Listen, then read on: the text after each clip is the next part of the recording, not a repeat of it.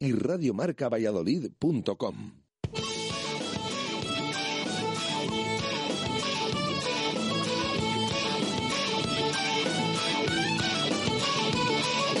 Por ser de Valladolid, soy un celta corto. Por ser de Valladolid, Pucela no es poco. Por ser de Valladolid, deporte en mis venas. Por ser de Valladolid, no hay años sin penas. Por ser de Valladolid, pingüino en invierno. Por ser de Valladolid, voy al Pepe Rojo. Por ser de Valladolid, balonmano es huerta. Por ser de Valladolid, el frío no es problema. Por ser de Valladolid, Lalo es leyenda. Por ser de Valladolid, blanco y violeta. Por ser de Valladolid, ser Directo Marca Valladolid. Chus Rodríguez.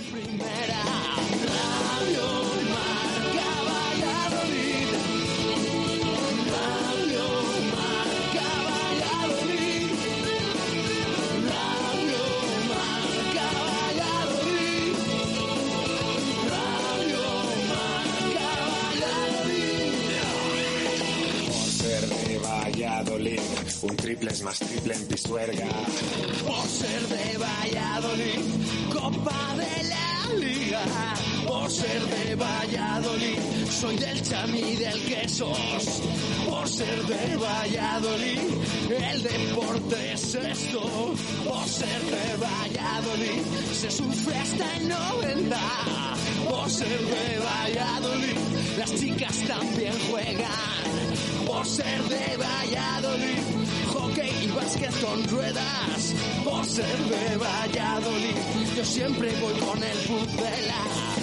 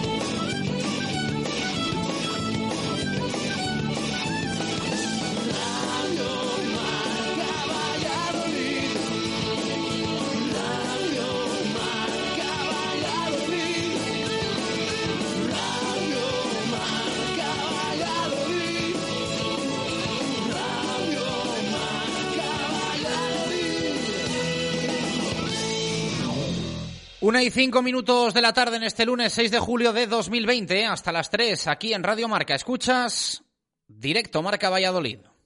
Justo Muñoz. Más de 100 años unidos a la historia de Valladolid. Justo Muñoz Deportes, Justo Muñoz Juguetes, Justo Muñoz Hogar y 50 yardas. Teresa Gil, Mantería, Montero Calvo, Paseo de Zorrilla, Duque de la Victoria, Río Shopping y Valsur. En Valladolid, Justo Muñoz.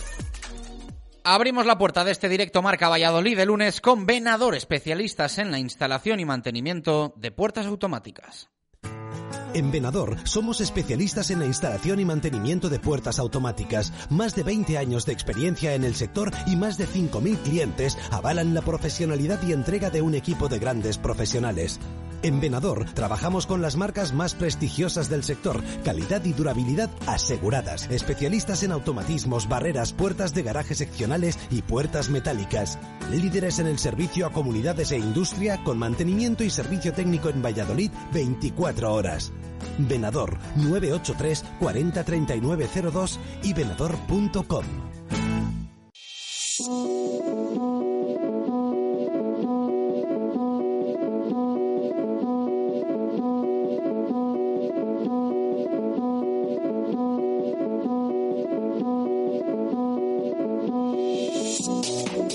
¿Qué tal? Buenas tardes. Los lunes son menos lunes cuando gana el Real Valladolid. Los lunes son menos lunes cuando el Pucela confirma casi al 100% que seguirá una temporada más entre los mejores equipos de España. Hablar de descenso en las próximas semanas sería hablar de una auténtica debacle. Lo que no pudo ser frente al Levante fue contra el Deportivo Alavés. Se llegó a los últimos minutos del partido con el 0-0 y en el descuento el equipo de Sergio González finiquitó el partido y prácticamente la temporada. Gol de Joaquín Fernández aprovechando una falta que votó Raúl Carnero y el almeriense estaba donde había que estar para alcanzar ni más ni menos que los 39 puntazos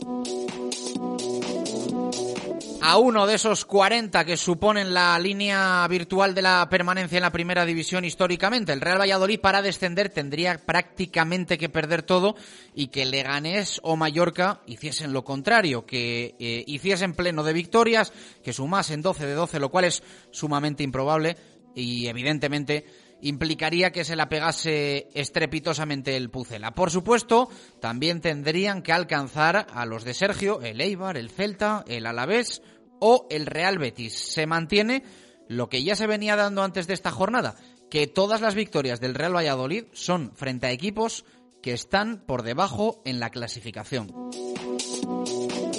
Dos frente al Real Club Deportivo Español, dos frente al Mallorca, una frente al Leganés, una ante el una contra el Betis y la del sábado frente al Alavés. Cuentas claras y contundentes. Suficiente. Mañana en Mestalla, oportunidad para romper esa estadística que clasificatoriamente es así, es muy positiva para el Real Valladolid. Suma el Pucel a los tres puntos, no lo hacen los rivales directos y golaverás a la buchaca.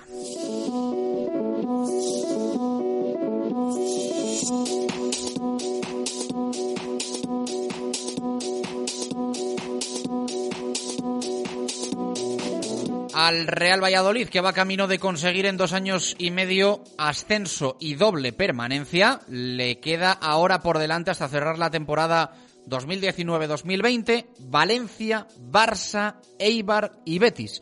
Mestalla, Zorrilla y Purúa y la clausura en casa frente al conjunto bético. Esto sigue volando y aunque no tenemos todavía convocatoria para lo de mañana en Valencia, sí hemos tenido rueda de prensa de Sergio González. Vuelve Sandro Ramírez y siguen fuera Caro, Pedro Porro, Michel, Mateus y también Miguel de la Fuente, que sufre una contractura.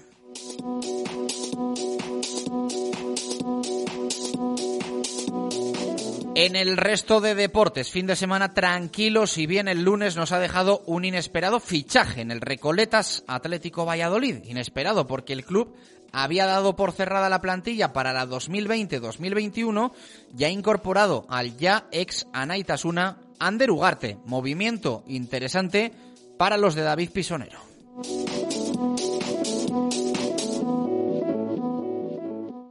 Justo Muñoz más de 100 años unidos a la historia de Valladolid. Justo Muñoz Deportes, Justo Muñoz Juguetes, Justo Muñoz Hogar y 50 Yardas. Teresa Gil, Mantería, Montero Calvo, Paseo de Zorrilla, Duque de la Victoria, Río Shopping y Valsur. En Valladolid, Justo Muñoz.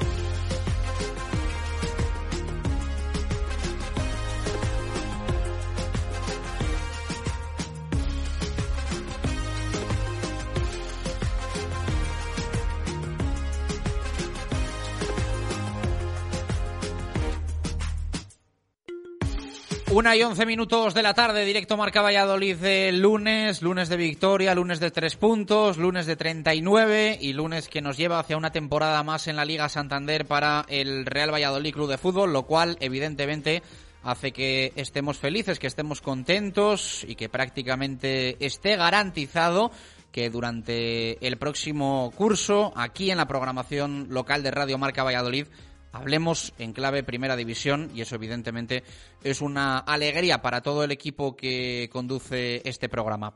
Eh, vamos a estar como siempre hasta las 3 y vamos a estar como siempre leyendo, escuchando a los oyentes. Abrimos nuestro WhatsApp el 603-590708. También nuestro Twitter, arroba marca Valladolid, con opciones de participación que os vamos a presentar en nada, en 40 segundos, con titular Menade, con jugador con más fe, con nueva semana de Helios Pura Fruta y más cosas. En 40 segundos, vamos con ello. Helios más en casa que nunca, porque en Helios lanzamos nuestra nueva tienda online para que de la forma más cómoda puedas comprar todos nuestros productos con un solo clic y que lleguen directamente a tu casa. Entra en helios.es y descubre todo nuestro surtido. Helios, ahora más cerca de ti. ¿Tu móvil se ha roto? Mega Luisfer Reparación Express. Arreglamos tu móvil en menos de una hora. ¿Pantalla rota? ¿Teclas que no funcionan? ¿Software que falla? Somos los más económicos. Profesionalidad y eficacia. Mega Luisfer. Visítanos en megaluisfer.com o en calle Angustias 13. Participa con nosotros en Directo Marca Valladolid. Te damos voz y voto en nuestro programa. Envía tu nota de audio vía WhatsApp y te escucharemos en directo. 603 59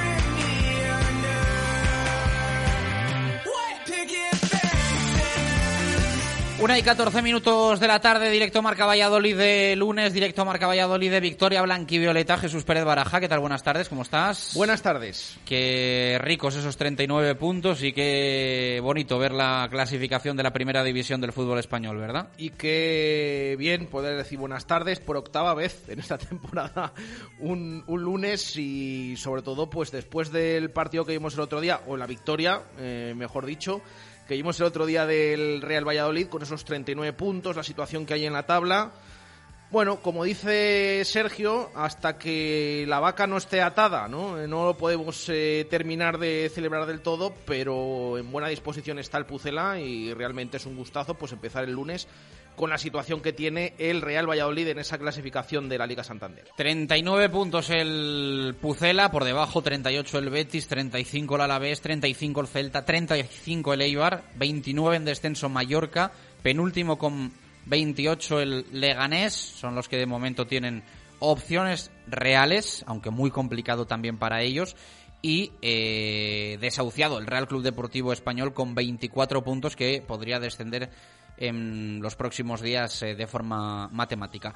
¿Qué le vamos a preguntar hoy a los oyentes y cómo pueden participar en el programa? Bueno, venimos de partido y tenemos abiertos todos esos concursos. Eh, ya saben, el titular Menade, el titular que resuma eh, de forma original, a ser posible, eh, lo que vimos el pasado fin de semana, el pasado sábado en Zorrilla, con esa victoria 1-0 del Real Valladolid ante el Deportivo Alavés. Al final del programa, eh, como siempre hacemos y llevamos haciendo eh, desde que comenzamos con estos eh, titulares Menade, eh, seleccionaremos a los que más no- nos han gustado y de ahí saldrá un ganador de la botella Menade. Y aparte, también buscamos al jugador con más fe del Real Valladolid ante el Deportivo Alavés. Hombre, hay un claro candidato, un claro protagonista como en los últimos encuentros, pero en esta ocasión casi que más. Pero bueno, ya tienen para participar hasta las eh, 3 de la tarde, hasta el final del programa. Enviarnos ese candidato, ese jugador con más fe del Real Valladolid eh, y automáticamente entran en el sorteo de revisión de vehículo y también de estuche de vino. Y aparte, pues nos pueden mandar lo que quieran, opinión de la situación del Pucela, del partido del otro día, de la victoria ante el Alavés, de cualquier cosa que nos quieran eh, que quieran comentar, pues también recibimos esas opiniones en nuestro móvil y también en mm, Twitter arroba marca Valladolid. Mañana hay partido ya frente al Valencia. Es una pena porque no nos va a dar tiempo a disfrutar lo suficiente la victoria frente al Deportivo Alavés, que ha supuesto además, como en los últimos años, eh, cambio de técnico en el equipo rival, de nuevo haciendo de verdugo el Real Valladolid de un entrenador. Luego lo comentamos que en los últimos años han caído unos cuantos a costa del Real Valladolid Club de Fútbol. El último, Garitano, eh, al que va a sustituir Juan Ramón López Muñiz, el asturiano, el ex del Málaga, por ejemplo, que coge las riendas del Deportivo a la vez para lo que resta de temporada. Eh, vamos a hacer una pausa, dos minutos, y ordenamos este lunes disfrutando de lo del sábado, pensando en lo de mañana en Valencia frente al eh, Valencia Club de Fútbol en Mestalla. Evidentemente con más tranquilidad, mucha más, después de los tres puntos frente al glorioso. A la vuelta lo comentamos todo. Directo Marca Valladolid. Chus Rodríguez. Este martes 7 de julio, a partir de las 7 y media de la tarde, Valencia, Real Valladolid. Vívelo con Radio Marca y la Federación de Peñas del Real Valladolid en la espectacular terraza de la fundición con una pantalla gigante única para seguir toda la liga, el mejor ambiente para animar al Pucela y un menú blanquivioleta con Miguel Vergara Angus. Reserva tu mesa en el 983 51 27 85. Colaboran Torondos, Aedas Homes, UEMC, Oliver, Justo Muñoz, Centro Servicio Porsche Valladolid, Estampa y Comercial Ulsa. ¿Tienes una casa nueva o vas a reformar la tuya? En Rodríguez Palomares puedes encontrar todo lo que necesitas. Tu salón, dormitorio, sofá, cocina, baño, dos plantas de exposición en la calle Nicolás Salmerón 9. Rodríguez Palomares, tu centro del mueble en el centro de Valladolid. Desde Frutas y Verduras Benavente queremos enviar un mensaje de ánimo al Real Valladolid y al Real Valladolid Promesas. A por la permanencia y a por el ascenso. Visítanos en el Mercado El Campillo con la mejor fruta y verdura de temporada. Frutas Benavente, puesto 18 del Mercado El Campillo. AUPA Pucela. Pedir un cigales es pedir un torondos. Para compartir, tapear, chatear, para volver a disfrutar.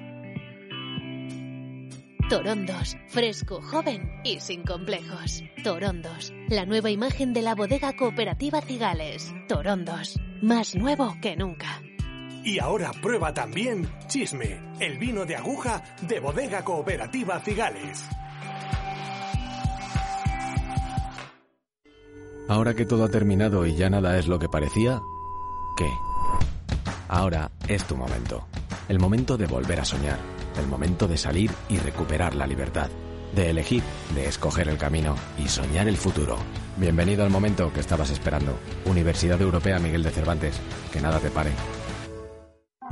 En Barco nos hemos reconvertido durante estas difíciles semanas para mejorar. Y ahora también servimos nuestros platos a domicilio. Ya puedes comer nuestro arroz con carabineros o con rabo de toro meloso, nuestros cachopos y todo el resto de platos de nuestra cocina. Solo tienes que pedirlo por Just Eat llamándonos al 983 50 31 10 o directamente venir a encargarlo.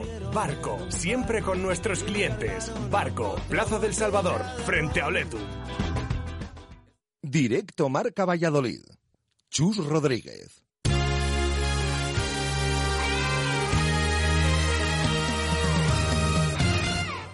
Una y 21 minutos de la tarde, directo Marca Valladolid de lunes. Sí, tenemos preparada la narración del gol del pasado sábado en el estadio José Zorrilla que le dio la victoria al Real Valladolid frente al Deportivo Alavés. El gol de Joaquín Fernández.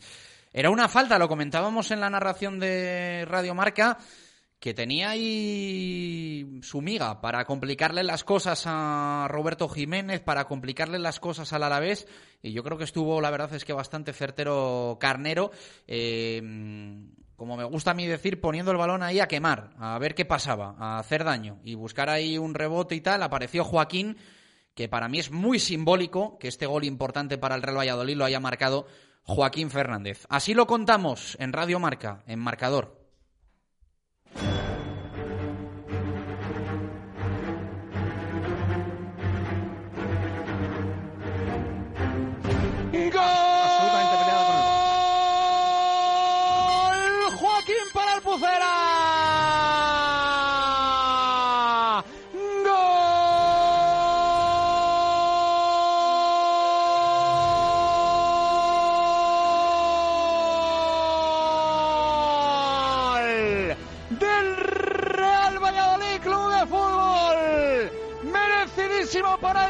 Se deja los dientes con la blanca y violeta. El que se parte la cara. En el rechazo parecía peligrosa la falta. Lo estábamos avisando. Que era buena, que era interesante. Y la puso Raúl Carnero que mando votando el rechazo. Le cayó a Joaquín. Y no con mucha finura. Pero sí dentro de los tres palos superó a Roberto. Marca el Real Valladolid. Permanencia virtual para el Pucera de Sergio González. Marca Joaquín. Real Valladolid 1. A la vez 0.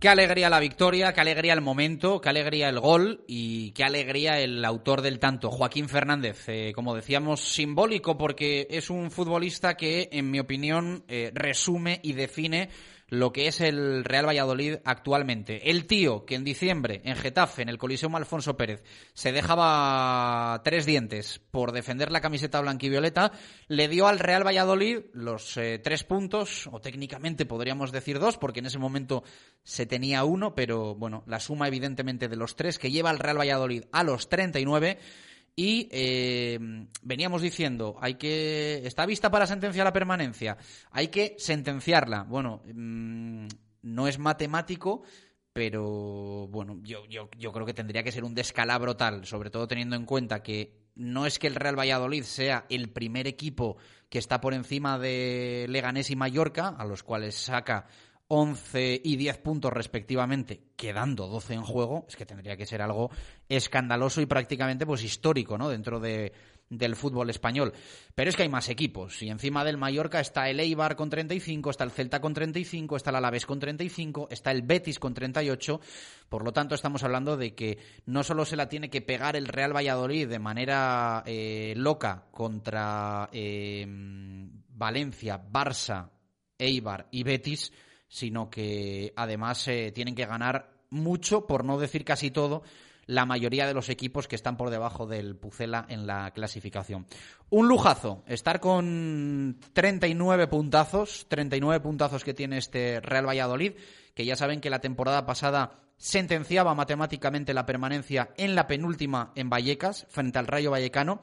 Eh, esto no es matemático, pero sí virtual y de forma matemática lo podría eh, adelantar eh, una jornada antes que el curso pasado o incluso dos, porque ya decimos que quedan cuatro para el final y por lo tanto tiene esa oportunidad el Real Valladolid frente al Valencia, frente al Barça. No van a ser partidos eh, fáciles, pero bueno, el Valencia está como está. El Barça, vamos a ver cómo llega al partido del sábado en el estadio José Zorrilla. Y después vamos a ver también que se juega el Eibar en Ipurúa en la penúltima, el Betis en la última jornada, que tiene pinta de que de que nada, mucho se le tendría que complicar al Real Betis Balompié, que tiene un punto menos que el Real Valladolid Club de Fútbol. Objetivo casi cumplido, Jesús Pérez Baraja. Esto es el Real Valladolid y evidentemente hasta que no esté matemático eh, no hay que dar nada al 100%, pero la situación evidentemente es idílica. La situación es idílica. Aquí hemos debatido mucho, sobre todo a principio de temporada, eh, y no coincidíamos, eh, tú y yo, sobre si era más difícil una permanencia en la segunda temporada o en la primera con la inercia del, ascenso. Tú siempre te refieres a la del estreno en la máxima y yo insisto mucho en que la segunda tiene más eh, complicaciones. Eh, pero bueno, sea como fuere, la primera permanencia, la segunda, camino de ella, se toca ya, se roza con los dedos. Sí, yo más o menos sigo pensando lo mismo en, este tema. Es decir, a mí me parece que es este cambio de segunda a primera, la primera temporada, pues eh, puedes pagarlo más que, la segunda, que ya tienes pues eh, algo de experiencia en la vuelta, incluso hay muchos jugadores que eh, ya estaban la pasada temporada.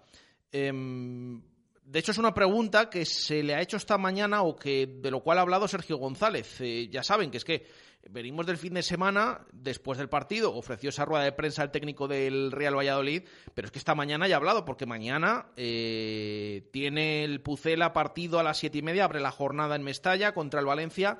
El equipo viaja esta tarde y por eso el técnico pues ha hablado hace unos minutos eh, por la mañana en esa sala de prensa, en rueda de prensa telemática. Mm, más o menos, eh, Sergio González es de tu opinión, es decir, que para él era más difícil esta segunda temporada que la primera. Aún así, pues evidentemente a estas alturas vemos que el Real Valladolid pues está en mejor disposición. Em, yo insisto en este tema, yo sé que es muy pesado y lo llevo diciendo muchos días, pero es que es realmente lo que pienso.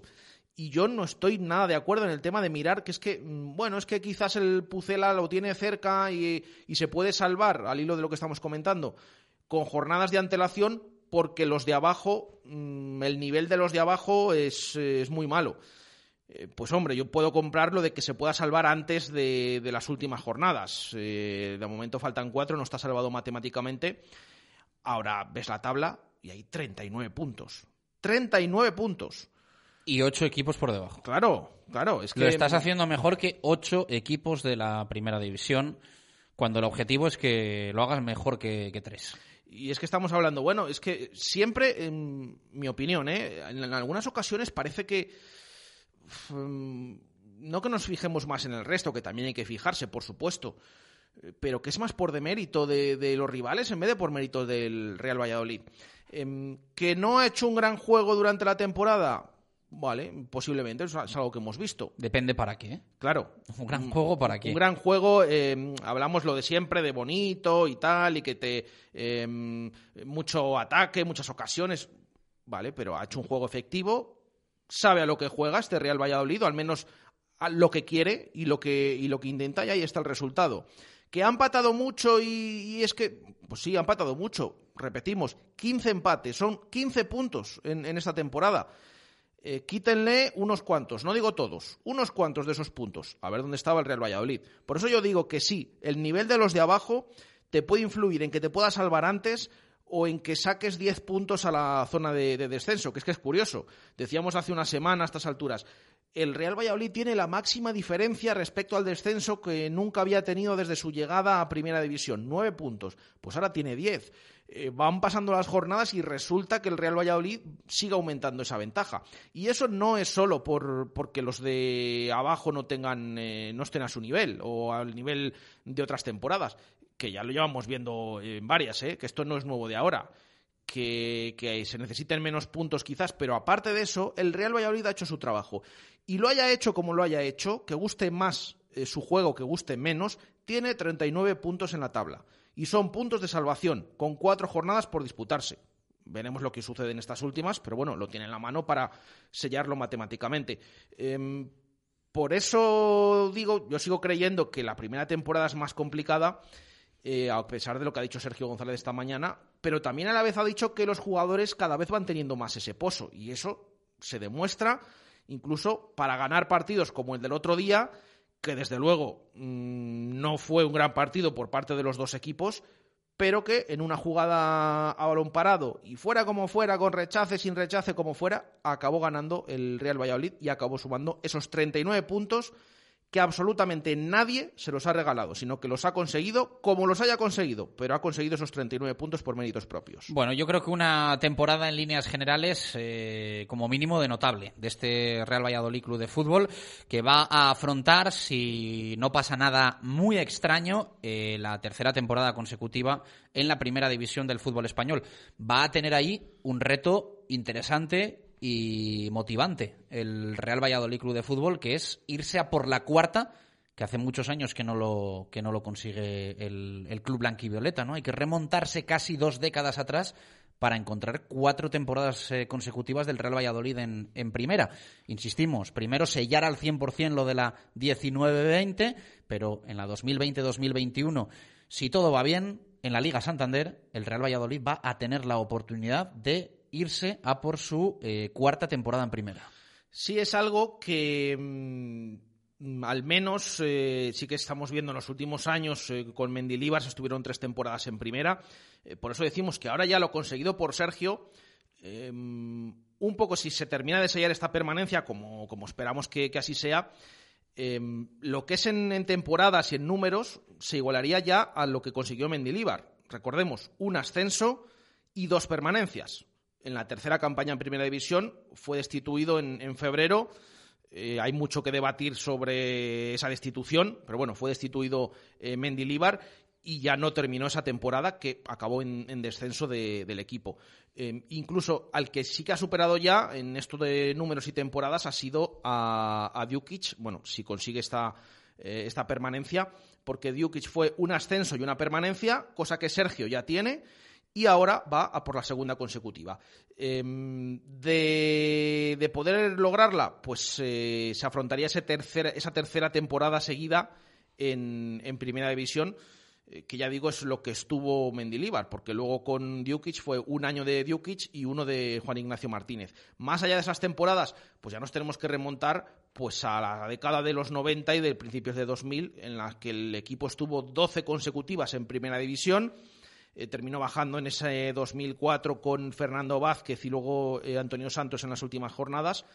Y también otras 12 que, que fue anteriormente. Es decir, desde el ascenso en el año 80 estuvo 12 temporadas consecutivas el equipo en primera, descendió y subió en un año y luego otras 12 consecutivas hasta 2004 luego ya decimos, si se consigue esta permanencia que está encarrilada, pues se igualaría esas tres temporadas de, de Mendilíbar eh, en primera división con opción a poder eh, una cuarta en, la máxima categoría. Bueno, pues palabras mayores, evidentemente, lo de 12 temporadas eh, consecutivas. Ojalá eso y más. Ojalá eso y más, pero queda todavía mucho camino por recorrer para hablar de esa situación. De momento, a por la 2020-2021, tiene pinta de que en la primera división del fútbol español. Y tiene pinta también de que este próximo verano Habrá que verlo, porque el contexto después de la crisis o en plena crisis de la COVID-19 eh, apunta a un verano y a una temporada de punto de inflexión para el Real Valladolid en lo que a forma de afrontar el curso se refiere, con una mayor apuesta, con una plantilla a la que se le pretende dar un salto de calidad. Esto no es un pensamiento que tengamos, esto es una constancia que tenemos de que lo que se maneja en el club es eso, que quieren dar un salto de calidad y de que se va a mejorar mucho la plantilla, o al menos es la pretensión y la intención que se tiene, que este verano el Real Valladolid cambie y se dé un pasito adelante en lo que a nombres, en lo que a jugadores se refiere. Evidentemente, eh, una de las eh, primeras muestras es la incorporación de Fabián eh, Orellana, que evidentemente se ha generado ese debate por el tema de la edad y los 34 años, pero los números que ha conseguido Fabián Orellana esta temporada en la Sociedad Deportiva Eibar. Hablamos a nivel individual, porque a nivel colectivo el Real Valladolid tiene cuatro puntos más que la Sociedad Deportiva Eibar, pero Fabián Orellana eh, ha sido el mejor jugador del Eibar y en números individuales, goles, asistencias, eh, contemplando todo, ha firmado una temporada mejor, me atrevo a decir, que cualquier jugador del Real Valladolid Club de Fútbol, sobre todo si lo llevamos a un perfil ofensivo. El tema de la defensa, evidentemente, deja aquí también eh, grandísimos eh, rendimientos que me parecería injusto eh, obviar y que, evidentemente, imposibilita ¿no? a nivel de números comparar a un defensa con un jugador del perfil de, Orellana, pero me parece que en el Real Valladolid mm, no citar a Kiko Olivas, no citar a Mohamed Salisu, no citar a Joaquín Fernández sería tremendamente injusto. Aunque también he de decir que me parece mm, bueno para el Real Valladolid a nivel colectivo, a nivel equipo, que cueste encontrar al mejor jugador de la temporada. Que cueste y mucho encontrar al mejor jugador de la temporada en el Real Valladolid. Esto es algo que podremos buscar en los próximos días, también seguro con las preguntas que hacemos diariamente en directo Marca Valladolid.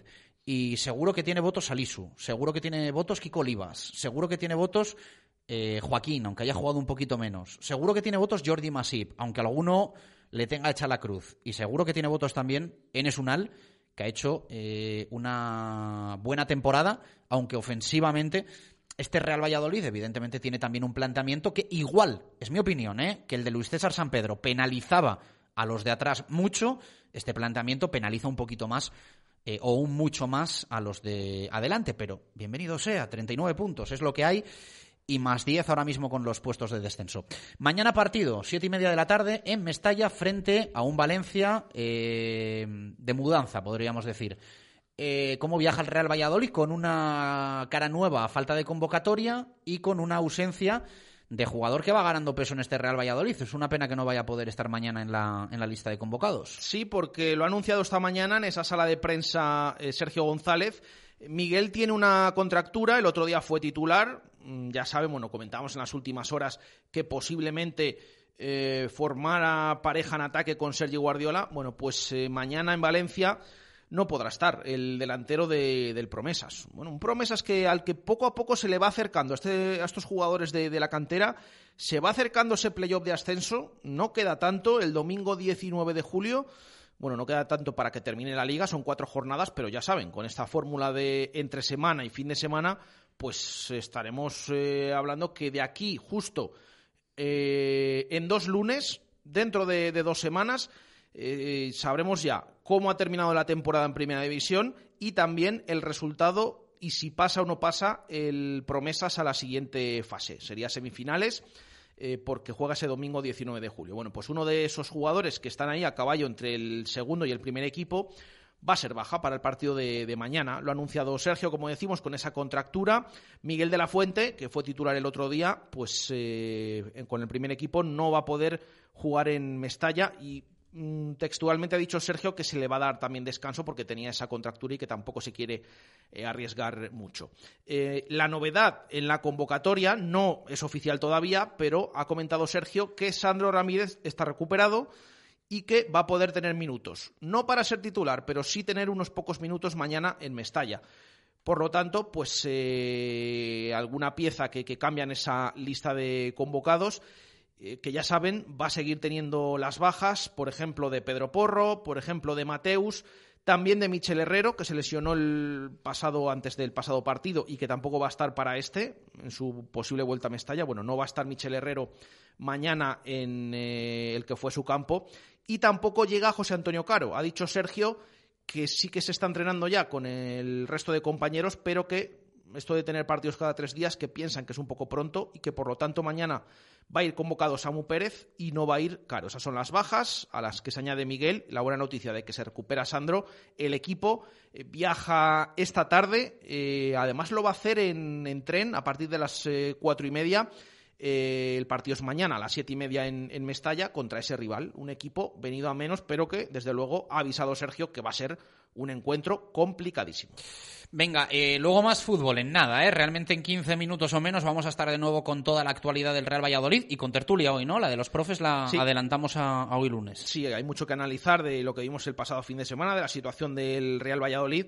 Ya mañana dejaremos un poquito toda esa previa eh, del partido contra el Valencia, que es mañana, que abre la jornada. Así que hoy tendremos, eh, como siempre, a Arturo Alvarado, a Paco Izquierdo y a Ángel Velasco con nosotros. En unos minutos hacemos pausa con los amigos de Simancas Autorrecambios y contamos alguna otra cosa que nos deja este lunes en el deporte de Valladolid. Simancas Autorrecambios, 25 años en Valladolid, diferencian a una empresa con el servicio más profesional para facilitarte las cosas. Distribuimos las mejores marcas de recambios para automoción, frenos ATE y Brembo, embragues Luke y Sats, baterías Lucas, distribuciones Continental y turbos nuevos y reconstruidos de todas las marcas. Simancas Autorrecambios, en la calle Carraca Nave 12, cerca del Hospital Río Ortega. Directo Marca Valladolid. Chus Rodríguez. Este martes 7 de julio, a partir de las 7 y media de la tarde, Valencia, Real Valladolid. Vívelo con Radio Marca y la Federación de Peñas del Real Valladolid en la espectacular terraza de la Fundición con una pantalla gigante única para seguir toda la liga, el mejor ambiente para animar al Pucela y un menú blanquivioleta con Miguel Vergara Angus. Reserva tu mesa en el 983 51 27 85. Colaboran Torondos, Aedas Homes, UEMC, Oliver, Justo Muñoz, Centro Servicio Porsche Valladolid, Estampa y Comercial Ulsa. En el Hotel La Vega ya estamos otra vez contigo y nada nos hace más ilusión que volver a abrir nuestras puertas, ver las caras de felicidad de unos novios recién casados, de las familias que celebran la primera comunión, que disfrutes tu cumpleaños, tu aniversario, que te pongas en forma en nuestro gimnasio o piscina climatizada o que te des el gusto de pasar una noche con nosotros. Hotel La Vega, con todas las medidas sanitarias para que te sientas como en tu casa. ¿Tiene una hipoteca con índice IRPH? ¿Quiere recuperar el importe cobrado injustamente? Desde el 3 de marzo es posible. Díez Sánchez Abogados. Consúltenos sin compromiso en Plaza Cruz Verde 3, octavo A, en el teléfono 983 20 99 88 o pida cita en www.diezsánchezabogados.com. Díez Sánchez Abogados. Herencias, separaciones, asesoría fiscal y laboral a trabajadores y empresas. Díez Sánchez Abogados y despreocúpese. El tiempo con una buena ventana es mejor tiempo. Ventanas Talva, 40 años a su servicio con fábrica en Valladolid, se las instala. Diseñamos y fabricamos con material de alta calidad y durabilidad. Carpintería de PVC y aluminio a su medida. Exposición en Recondo 15 y en la web ventanastalva.com. Fábrica en el polígono de San Cristóbal. Es tiempo de Ventanas Talva. Si algo hemos aprendido en estos últimos tiempos es que nuestras viviendas tienen que estar preparadas para cualquier situación. Construcciones Copra instala el ascensor más adecuado en su comunidad para ascender a lo más alto en las mejores condiciones y con total garantía. Construcciones Copra, especialistas en la instalación de ascensores. Copra, Capuchinos 8 y Copra3.com. Construcciones Copra sube su calidad de vida. Si crees que no puedes comprar muebles, estás muy equivocado. Si piensas que los muebles son caros, estás muy equivocado. Tifón Hipermueble, las tiendas de muebles más baratas. Ahora en rebaja. En Tifón Hipermueble tenemos todos los muebles en rebajas. Descúbrelas en nuestra web tifón.es. Tifón Hipermueble en Valladolid, Polígono Industrial Soto de Medinilla junto a Azucarera Acor. Grupo Autonieto. Concesionario Kia y DR. Y ahora también concesionario de motos Bogue, Daelim, Yosum, Royal Enfield, Lambretta, Malaguti y las eléctricas New, las más vendidas del mundo. Gran stock de vehículos de ocasión y kilómetro cero. Grupo Autonieto. Soluciones de movilidad en Avenida de Burgos 31, 983 33 22 22 y grupoautonieto.es. Directo Marca Valladolid. Chus Rodríguez.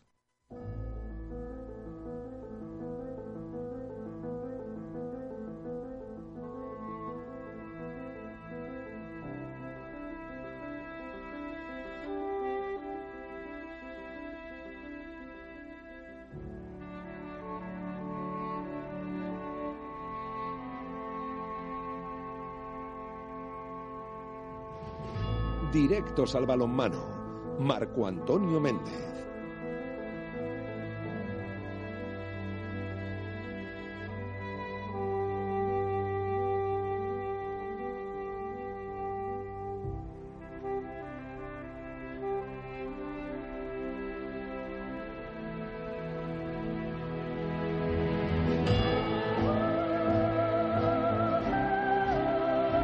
Y 45 minutos de la tarde es nuestro particular homenaje a Ennio Morricone, un monstruo, eh, positivamente hablando de las eh, bandas sonoras del cine mundial.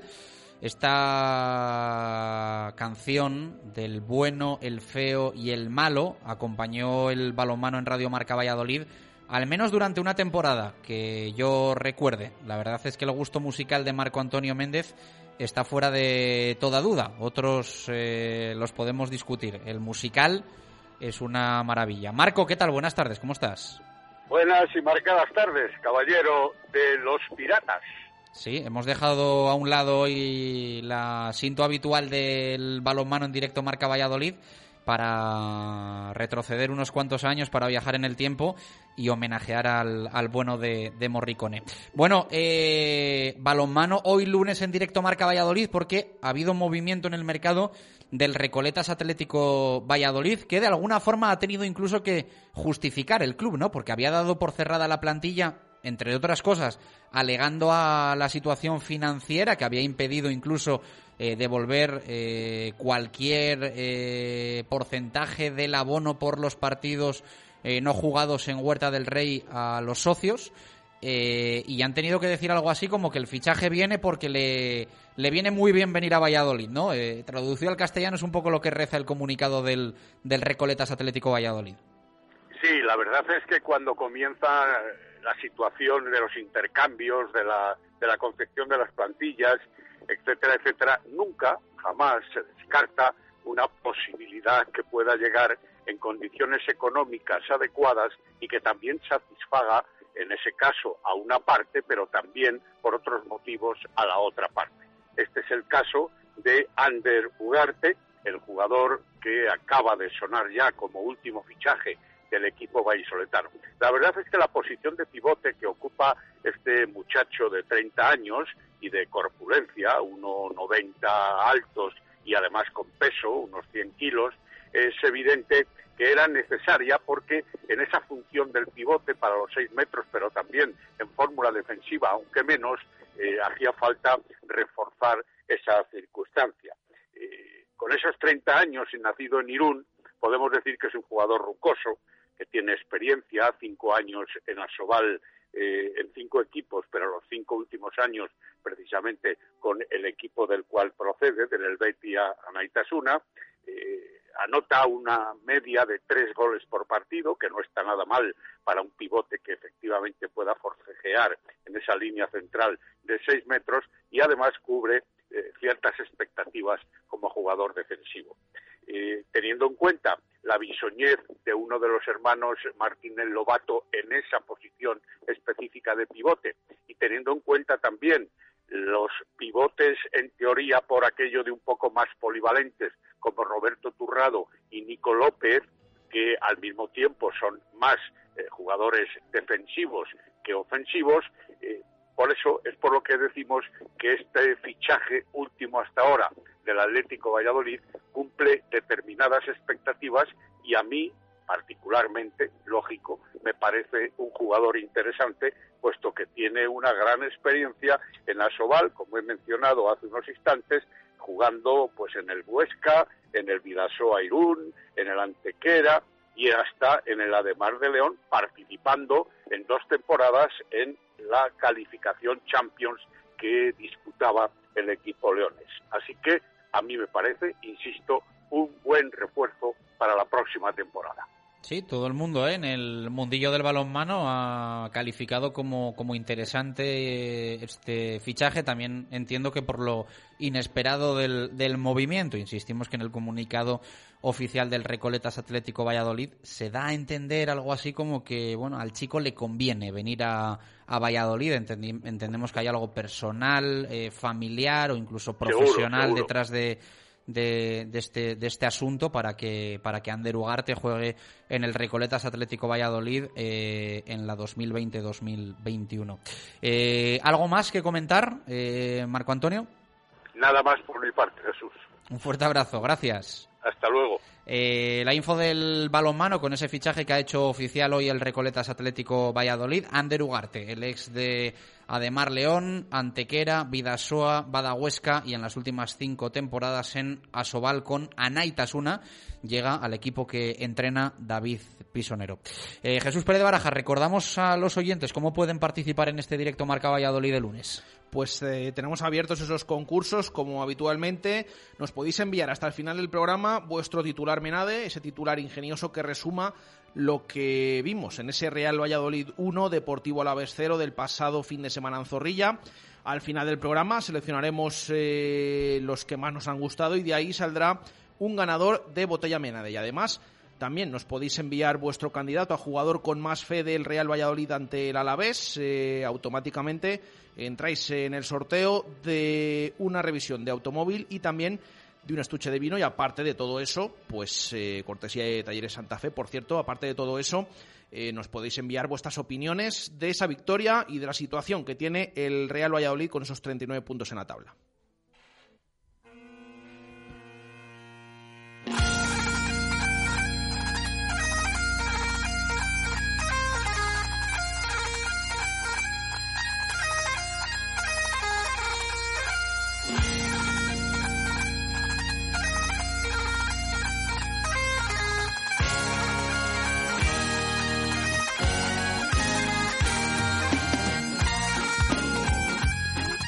Suenan las gaitas de las 2 de la tarde en directo Marca Valladolid, o al menos estamos cerca, 8 minutos para llegar a las 2. A estas horas apetece y mucho presentarte los productos del pescador de Villagarcía. Lomos de sardina ahumados artesanos del pescador de Villagarcía, elaborados con mimo en Valladolid, ganadoras del premio de mejor conserva que otorga la Asociación de Artesanos Alimentarios en la pasada edición, los Oscar de la Alimentación en Castilla y León. El pescador de Villagarcía, solo en las mejores pescaderías, establecimientos y tiendas gourmet. Busca la marca El pescador de Villagarcía.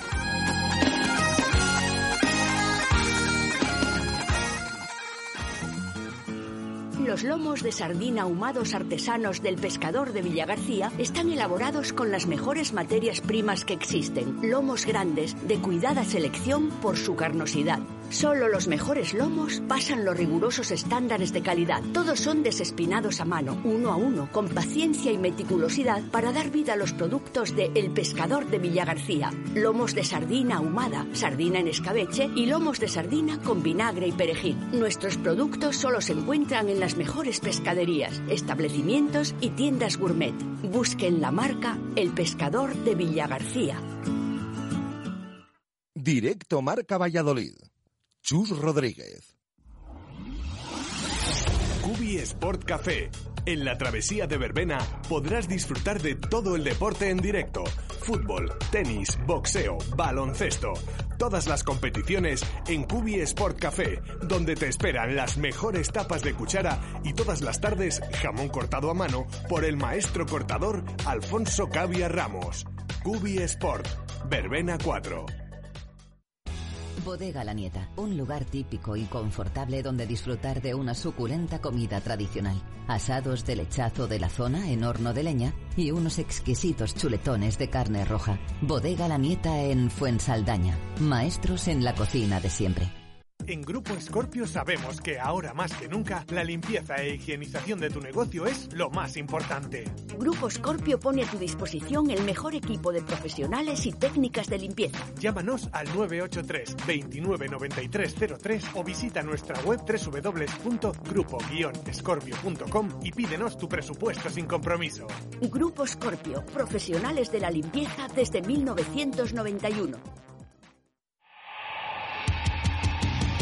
La liga está de regreso y Magic Rock también. ¿Dónde vas a disfrutar del fútbol? En Magic Rock. Pantallas gigantes, mucha afición y mucha diversión. Ven a ver los partidos de tu equipo a Magic Rock en la calle Tierra 7, en La Victoria. El fútbol ha vuelto y Magic Rock también.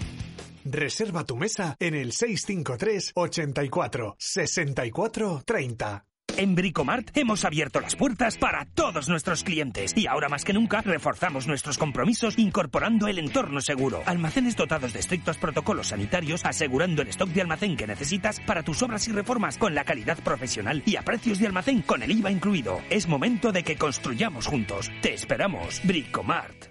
En Talleres Santa Fe llevamos casi 50 años manteniendo y reparando automóviles con el compromiso de un trabajo bien hecho y con la garantía y seriedad de un equipo de profesionales en continua formación. Ofrecemos a nuestros clientes un servicio cercano y de máxima calidad. Gracias a ello, hemos sido galardonados a nivel nacional con el prestigioso Europremium 2017. Talleres Santa Fe, Portillo Balboa 36 o santafetalleres.es. Talleres Santa Fe, kilómetros de confianza. En el Hotel La Vega ya estamos otra vez contigo y nada nos hace más ilusión que volver a abrir nuestras puertas, ver las caras de felicidad de unos novios recién casados, de las familias que celebran la primera comunión, que disfrutes tu cumpleaños, tu aniversario, que te pongas en forma en nuestro gimnasio o piscina climatizada o que te des el gusto de pasar una noche con nosotros. Hotel La Vega, con todas las medidas sanitarias para que te sientas como en tu casa. Climahit and Cool Services, especialistas en climatización y servicios a la construcción. Construcciones de aire, diseño, fabricación e instalación en chapa y fibra de vidrio. Desinfección de espacios mediante ozono, ideado para clínicas dentales, oficinas y locales. Limpieza de sistemas de refrigeración mediante equipo exclusivo único en Castilla y León para la eliminación de aceites o agua en cualquier sistema frigorífico, permitiendo el reciclado o sustitución del gas refrigerante con 100% de eficacia. Climahit and Cool Services, instalación y mantenimiento de sistemas de climatización y ventilación. climaservices.es y 983 83 75 85. Búscanos en Facebook. Este martes 7 de julio, a partir de las 7 y media de la tarde, Valencia, Real Valladolid. Vívelo con Radio Marca y la Federación de Peñas del Real Valladolid en la espectacular terraza de la fundición con una pantalla gigante única para seguir toda la liga, el mejor ambiente para animar al Pucela y un menú blanquivioleta con Miguel Vergara Angus. Reserva tu mesa en el 983 51 27 85. Colaboran Torondos, Aedas Homes, UEMC, Oliver, Justo Muñoz, Centro Servicio Porsche Valladolid, Estampa y Comercial Ulsa. Directo Marca Valladolid. Chus Rodríguez. Directo Marca Valladolid de lunes, directo Marca Valladolid en el que aceleramos con Adarsa. Llegan los primeros Special Days online a los concesionarios Mercedes-Benz de Adarsa. Del 14 al 17 de julio, descuentos de hasta el 40% en unidades limitadas. Regístrate y consulta condiciones en www.specialdays.es barra Adarsa Valladolid. Sé el primero en elegir tu nuevo Mercedes-Benz. Adarsa, concesionario oficial Mercedes-Benz en Valladolid. Nuevas instalaciones en Avenida de Burgos 49.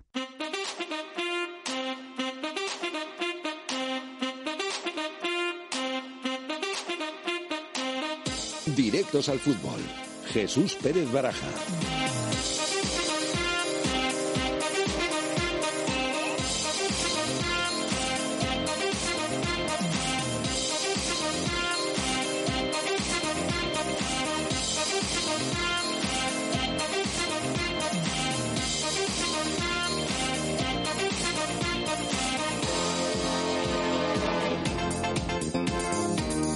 Segundos para llegar a las 2 en punto de la tarde, hasta las 3. Vamos a estar con el fútbol, con el Real Valladolid, con la resaca de la victoria frente al Deportivo a la vez del pasado sábado, con el gol de Joaquín en el tiempo de descuento. La verdad es que es una pasada ganar en el descuento ¿eh? y dejar la permanencia prácticamente hecha.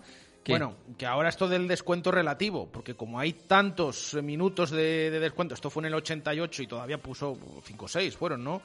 Ahora ya esto del descuento. El que sí que hubiera sido en el último instante fue el de Nesuna el otro día, ese penalti, que no Bueno, marcó. hombre, más o pero bueno, en el, en el 88, que no está nada mal, ¿no? Que siempre decimos que el Real Valladolid pierde puntos. Yo en prefiero, minutos. yo prefiero eh, ganar en el 88 que ir eh, que marcar en el 60 y tener que aguantar eh, en las trincheras 30 minutos con el culito apretado. ¿eh? Y de hecho es que mejor en el 88. Vimos el otro día que el Alavés no hizo absolutamente nada durante el partido. Yo in- insisto en lo que comentamos en, la retransmisión en directo, que es que, me- no sé, me daba, eh, me sorprendía. Hasta su entrenador en el banquillo, sin casi dar eh, instrucciones, sentado tranquilo, con ese 0-0, sin, sin hacer absolutamente nada el Alavés, ni el Real Valladolid, es decir, era un partido que, que parecía abocado a ese empate a cero, y solo espabiló el Alavés cuando mm, encajó ese gol, ya con esa tangana que hubo ahí en la banda, los últimos minutos con algún disparo ahí eh, en el área contraria, pero sin apenas ocasiones. Es que no vimos ni siquiera Masip el otro día, afortunadamente.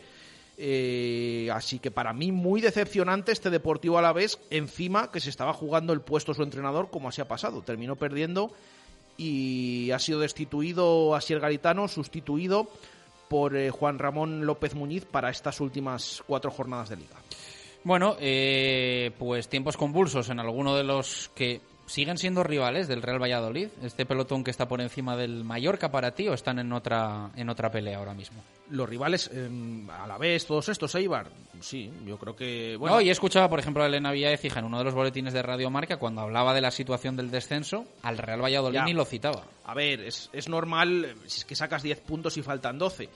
Eh, pero, insisto, mm, que aquí hay que sellarlo todo matemáticamente. Mm, que es muy complicado, pero bueno, hay que sellarlo, porque ahora tienes estos partidos que en Mestalla y, contra el Barça. De hecho, mm, mañana en Valencia va a tener la opción el Real Valladolid de, por primera vez, pues eh, sellar ya la permanencia matemática. Eh, se lo vamos a explicar rápidamente a los oyentes para que lo entiendan qué es lo que tiene que pasar. Eh, a partir de ahora, mm, en estas cuatro jornadas, ya no solo puede ser permanencia matemática por parte del Pucela, sino también porque uno de los rivales no cumplan con sus resultados. Ayer se dio un, ese resultado 0-1, la victoria del Leganés en Cornellá. ante el español. Todavía no ha descendido matemáticamente el español, pero bueno, ya no puede alcanzar al Real Valladolid. Eh, los que sí podrían todavía serían el Leganés, que está 11 puntos por debajo, y el Mallorca, que está 10 puntos por debajo, faltando 12. Ya decimos que está todo pues encarrilado, pero hay que terminar de, sellarlo.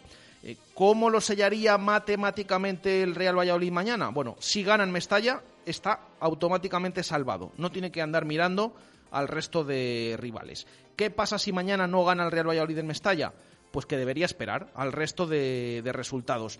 Eh, si empata, le valdría con que no ganara el Mallorca al Levante en el siguiente encuentro y si el Real Valladolid pierde, ahí es donde entra también el Leganés, eh, se salvaría el Pucela si pierde y no ganan ni Mallorca ni Leganés. Esas son las cuentas de esta próxima jornada para que se produzca esa salvación matemática, pero evidentemente eh, lo más cercano pues es que directamente gane el Real Valladolid y está automáticamente salvado. Ya decimos que sería una hecatombe que esto sucediera y que no se salvara matemáticamente o que no se salvara esta temporada, pero bueno, esas son las cuentas para que la gente las tenga en la cabeza, para que sea matemático ya en esta jornada. Bien, que gane el Valencia o si no, si empata, que no gane el Mallorca y si pierde, que no ganen ni Mallorca ni Leganés. Esas son las cuentas para esta jornada que entre y que abre el Real Valladolid en el estadio de Mestalla. Dos y tres minutos de la tarde, la tertu de los profes que habitualmente suena los martes, la adelantamos hoy lunes. Analizamos victoria.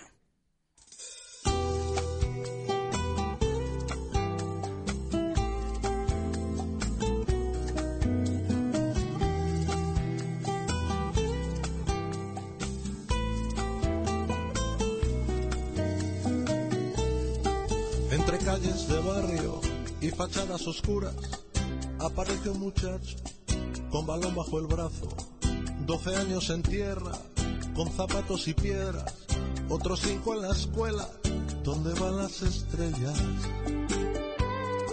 Y un domingo le llega su debut en primera, dos goles de pañuelo y un gran tiro a la madera. Y ahora se maldice, se mira y se lamenta por ese dolor de espalda, de pierna y de alma. Siempre me lamento, siempre digo, qué pena haber nacido tan temprano.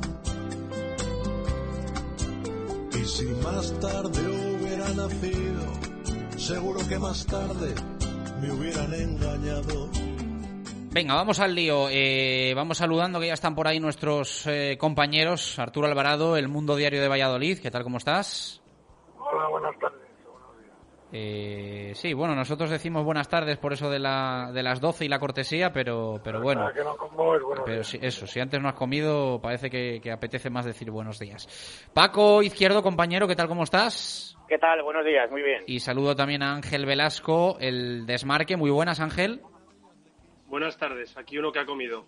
Bueno, pues eso, eso, eso es bueno. Estarás más, bueno, depende, ¿no? Puedes estar un poco más a, repanchingado ahí. Eh, bueno, buenas noticias, ¿no, Alvarado? 39 puntos, prácticamente hecho, que no hecho del todo, pero motivos para sonreír. Sí, hombre, yo creo que está hecho, es verdad que hay que esperar las matemáticas, pero vamos, yo creo que ni el mayor porfo del Mallorca piensa que van a ganar los cuatro partidos. Eh, aún así, tampoco hay que darlo ya todo por hecho, por lo menos de cara al juego, sino seguir igual, aunque solo sea también por subir puestos de cara al reparto televisivo y por posibles sorpresas que pueda haber después de eh, clasificaciones y lo que le pasó en su día a Leche y todo esto, que no parece probable, pero nunca se sabe todo esto lo que puede pasar después. Pero vamos, yo creo que el 99,9 el equipo ya está en primera, está claro. Te escuchamos un poquito regular, a ver si con Gonzalo podemos mejorar de alguna forma ese, ese sonido de, Arturo Alvarado, que siempre merece la pena escucharle. Paco, eh, te he leído eufórico esta, esta, este fin de semana con Joaquín, con Sergio González. Eh, has gozado, ¿no? Con la victoria. Hombre, hombre, yo creo que, que no podía ser de mejor manera, ¿no? En casa, contra un rival directo por, por, por salvar la, la categoría, con un gol de Joaquín que ya lo he dicho en muchas ocasiones, creo que tiene que ser el líder de este equipo y poco a poco lo está consiguiendo y ese gol pues a ver si le sirve para que se vaya dando cuenta que tiene que ser el, el referente del, Real Valladolid, tanto cuando juega atrás como cuando juega en el, en el centro del campo y como decía Arturo, hombre, matemáticamente lo está hecho, falta todavía algún punto, pero eh, sí que es verdad que, que, tendrían que dar todo al revés para que el Real Valladolid perdiera la categoría, que ojo, puede ocurrir. Pero, bueno, yo creo que Sergio ya ha sido bastante coherente ¿no? con sus declaraciones de lo tenemos ahí, estamos muy cerquita, pero hasta que las matemáticas no digan lo contrario no podemos celebrar nada. Ángel, buenas noticias, ¿no? Evidentemente la victoria, los tres puntos, eh, irse a los 39, eh, bueno, pues eh, situación ideal, ¿no? Sí, está claro. Al final, en la última tertulia hablábamos o mencionaba yo que la distancia era, mm, para mi gusto, definitiva. Yo creo que, que se confirmará mucho más con con los tres puntos, con los resultados de, la zona de abajo y yo creo que un poco con, la tendencia, con la dinámica que ocurre ahora mismo. Yo creo que el Real Valladolid en estas alturas lo bueno que tiene es que es cierto que le cuesta ganar, pero está claro que le cuesta muchísimo, muchísimo, que cuesta mucho que los rivales le ganen. Entonces ahora mismo ya no es, eh, dadas las circunstancias, cuestión de una victoria, sino a lo mejor de un punto, de dos puntos, de dos partidos que no pierdas bueno, y también es cierto que los rivales tendrían que hacer lo que no han conseguido hacer en toda la temporada. Por lo tanto, eh, como decía Arturo, yo creo que estamos hablando no matemáticamente, pero sí virtualmente, sí yo creo que la estamos tocando más que con la punta de los dedos, sino que la tenemos en la mano todavía no agarrada estaríamos hablando, como el propio Arturo decía, creo que un 99,9% de posibilidades de que el Real Valladolid continúe una, nueva temporada en Primera División. Eh, prácticamente no se ha hablado, ¿no? Quizá por la, por la euforia, Paco, eh, de ver los 39 puntos, de haber conseguido la victoria, de cómo llega el gol en los últimos minutos. Parece que, eh, yo siempre lo digo, nos hemos vuelto muchos resultadistas y esto parece que enmascara un poco todo lo demás, pero es una realidad que, claro, eh, ganas, eh, dejas la permanencia al 99%. Eh, el, el, análisis del partido en sí pasa a un segundo plano. Otra historia, lo que cambia un gol, y un gol tan tonto como el de Joaquín, de estar ahí, meter el pie y, enchufarla en el 88, a quedar 0-0, que, que me parece a mí que un poco más convulsos estos días los hubiésemos vivido. Bueno, seguro, ¿no? Eh, al final el resultado es que es lo que prima. Yo siempre lo he dicho, ¿no? El, fútbol o cualquier deporte, el, objetivo es ganar, ¿no? Y el Valladolid ganó. ¿De qué manera? Bueno, pues eh, logrando que el rival no marcara ningún gol y ellos haciendo uno, ¿no? Al final es lo que te da los, los tres puntos. Yo creo que sí que es verdad que le va mucha gente, ¿no? Que todavía no está contenta, ¿no? Porque claro, es que los objetivos tenían que ser, ser otros, había que aspirar a más, hay que ser más ambicioso. Que yo sepa, cuando empieza la competición, la primera división, hay tres objetivos que son claros. Uno es ganar la liga.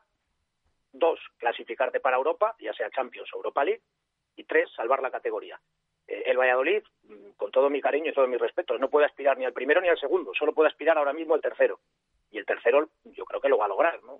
Nos guste más o menos el estilo de juego es diferente. Que el equipo juega mal, yo ya lo he defendido muchas veces, el equipo juega muy bien, juega algo que a otra gente le puede gustar más o le puede gustar menos, pero a lo que juega lo hace muy bien. Tácticamente en el terreno de juego yo creo que el Real Valladolid es el rival mm, que ningún equipo se quiere encontrar porque sabe que fisuras va a encontrar las mínimas y fallos de concentración va a encontrar los mínimos, con lo cual evidentemente para los rivales se les hace muy difícil. El equipo ha conseguido, eh, jugando un estilo defensivo, que es lo que mm, eh, prima ahora mismo en, la mente de Sergio González, no sé si en, a futuro lo cambiará o no, no lo sé, pero ahora mismo el estilo defensivo del Real Valladolid para mí es prácticamente perfecto y hay un detalle, yo hablo de memoria, ¿eh? Eh, jugando defensivamente creo que en las dos temporadas que estamos en primera división, en liga, ¿eh? me refiero, nunca hemos jugado en inferioridad, no hemos recibido ni una sola tarjeta roja, digo, hablo de memoria, ¿eh?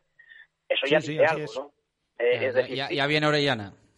Bueno, pero quiero decir, ya dice algo, ¿no? Es decir, defensivamente hacen las cosas muy bien sin tener que ser un equipo marrano, para que la gente nos entienda. Es un equipo que ya digo, las ayudas, el, balance defensivo, la colocación, la concentración que exige un sistema como el de Sergio, lo hace la perfección. Pues bueno, yo creo que es lo que tenemos que valorar, ¿no? Que, ya repito, hay tres objetivos, dos, el Valladolid. Nos guste o no nos guste ahora mismo, no puede aspirar a ellos, salvo una calambola o salvo que sea de rebote. Y el tercero, que es el de la permanencia, pues eh, ya digo, no al 100%, pero prácticamente lo tiene logrado. Bueno, eh, tú hablas un poco del futuro, del estilo, de tal.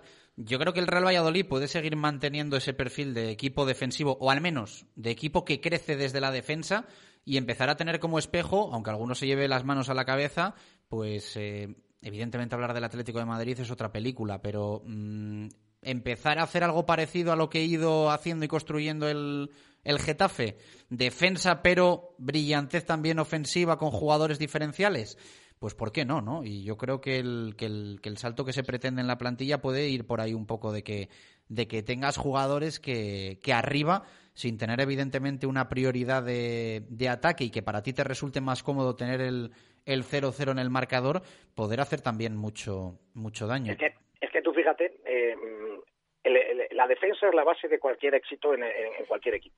Eh, si tú eh, valoras a, a, cualquier entrenador, incluso a Pep Guardiola, la defensa primaba sobre el ataque. Alguno dirá, ¿qué barbaridad estás diciendo? No, lo que pasa es que la defensa del Barcelona era en el campo del contrario pero era el equipo que más rápido robaba, que rápido ayudaba, que rápido recuperaba el balón. Luego, evidentemente, cuanto más cerca de la portería contraria recuperas y más cerca defiendes y te haces con la pelota, más fácil es marcar goles, sobre todo si tienes a los mejores del mundo, como tenía en el Fútbol Club Barcelona eh, Pep Guardiola. ¿no? Es decir, la base yo creo que está hecha. Lo que tú dices, ¿por qué no de cara a futuro, manteniendo ese estilo defensivo, puedas tener unos jugadores de otro perfil, de quizás más eh, uno contra uno, de un jugador que pueda leer mejor los pases entre líneas, que tenga más transición a la hora del contraataque y puedas hablar, no te voy a decir de un Atlético Madrid, pero sí de pasar todavía menos apuros y estar en una zona más tranquila de la clasificación, pudiendo ya quizá aspirar a algo más.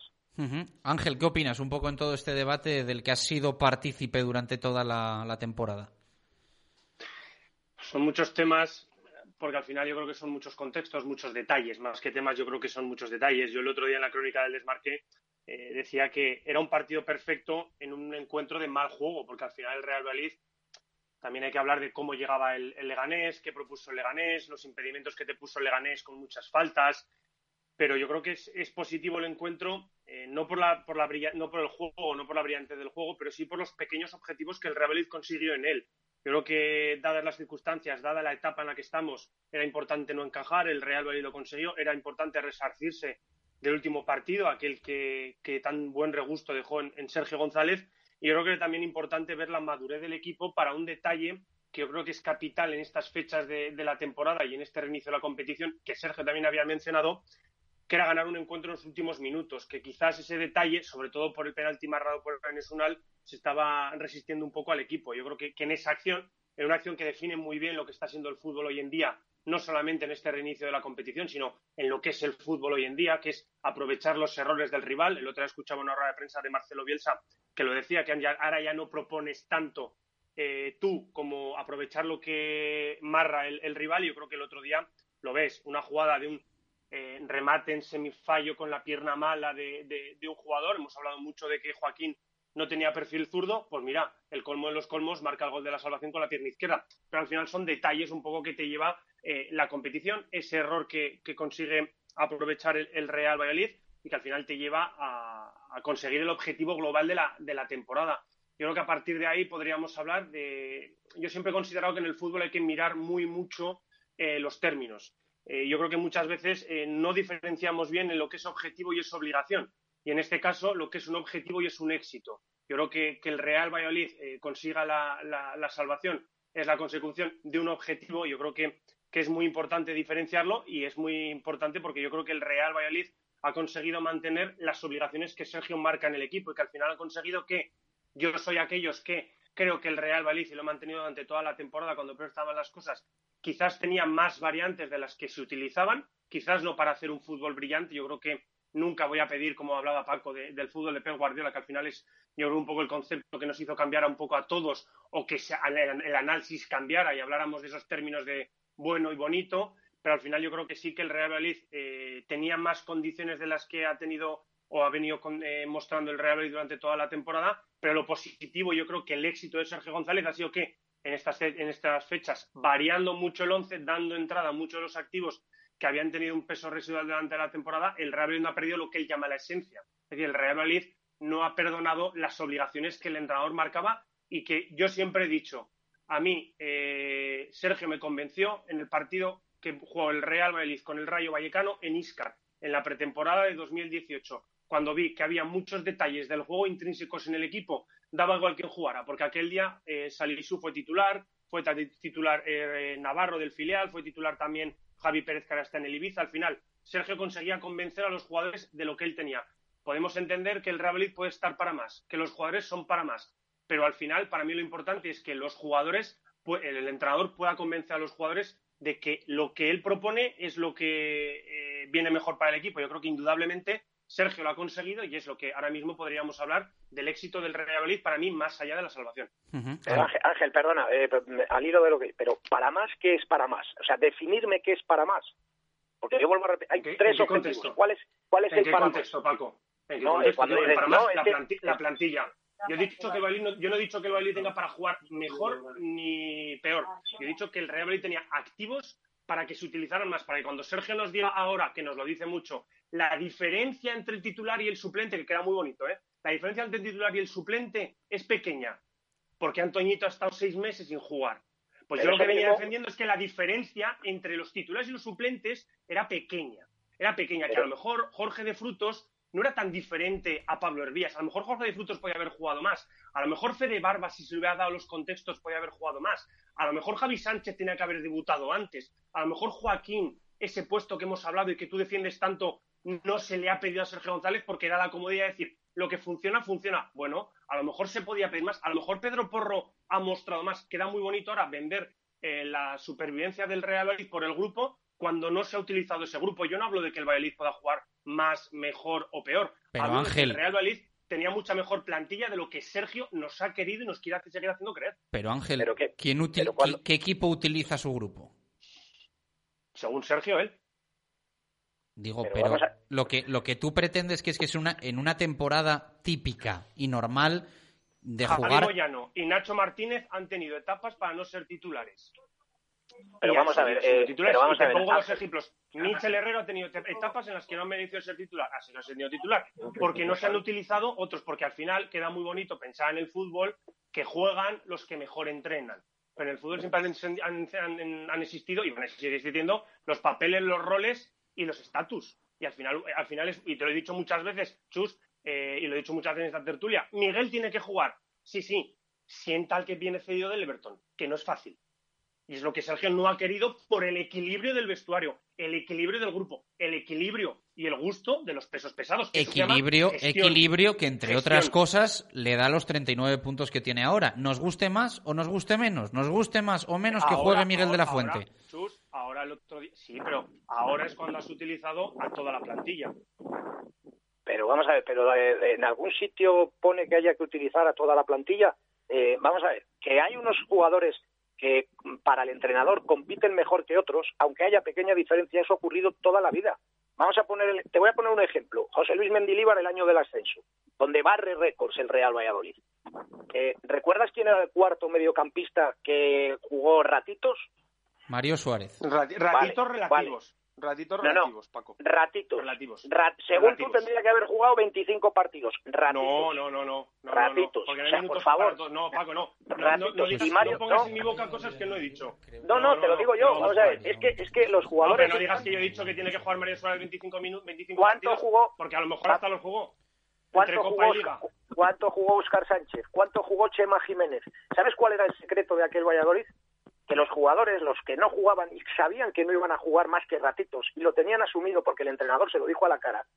El secreto era que la competitividad que había dentro de los entrenamientos hacía que los que estaban por delante o pensaban que estaban por delante no podían aflojar en ningún momento porque si no sabían que se iban a caer del once. Pues a mí me suena, que- a mí me suena y lo estaba verificando ahora que en ese Valladolid hubo mucho, o sea, hubo mucho movimiento en, Mucho, en mucho, el muchísimo. ¿eh? Muchísimo En más Copa. de los que nos interesa vender. No, no, en todo, En en, todo, Copa. ¿eh? En Copa, si quieres, mira, mira, mira el número de partidos.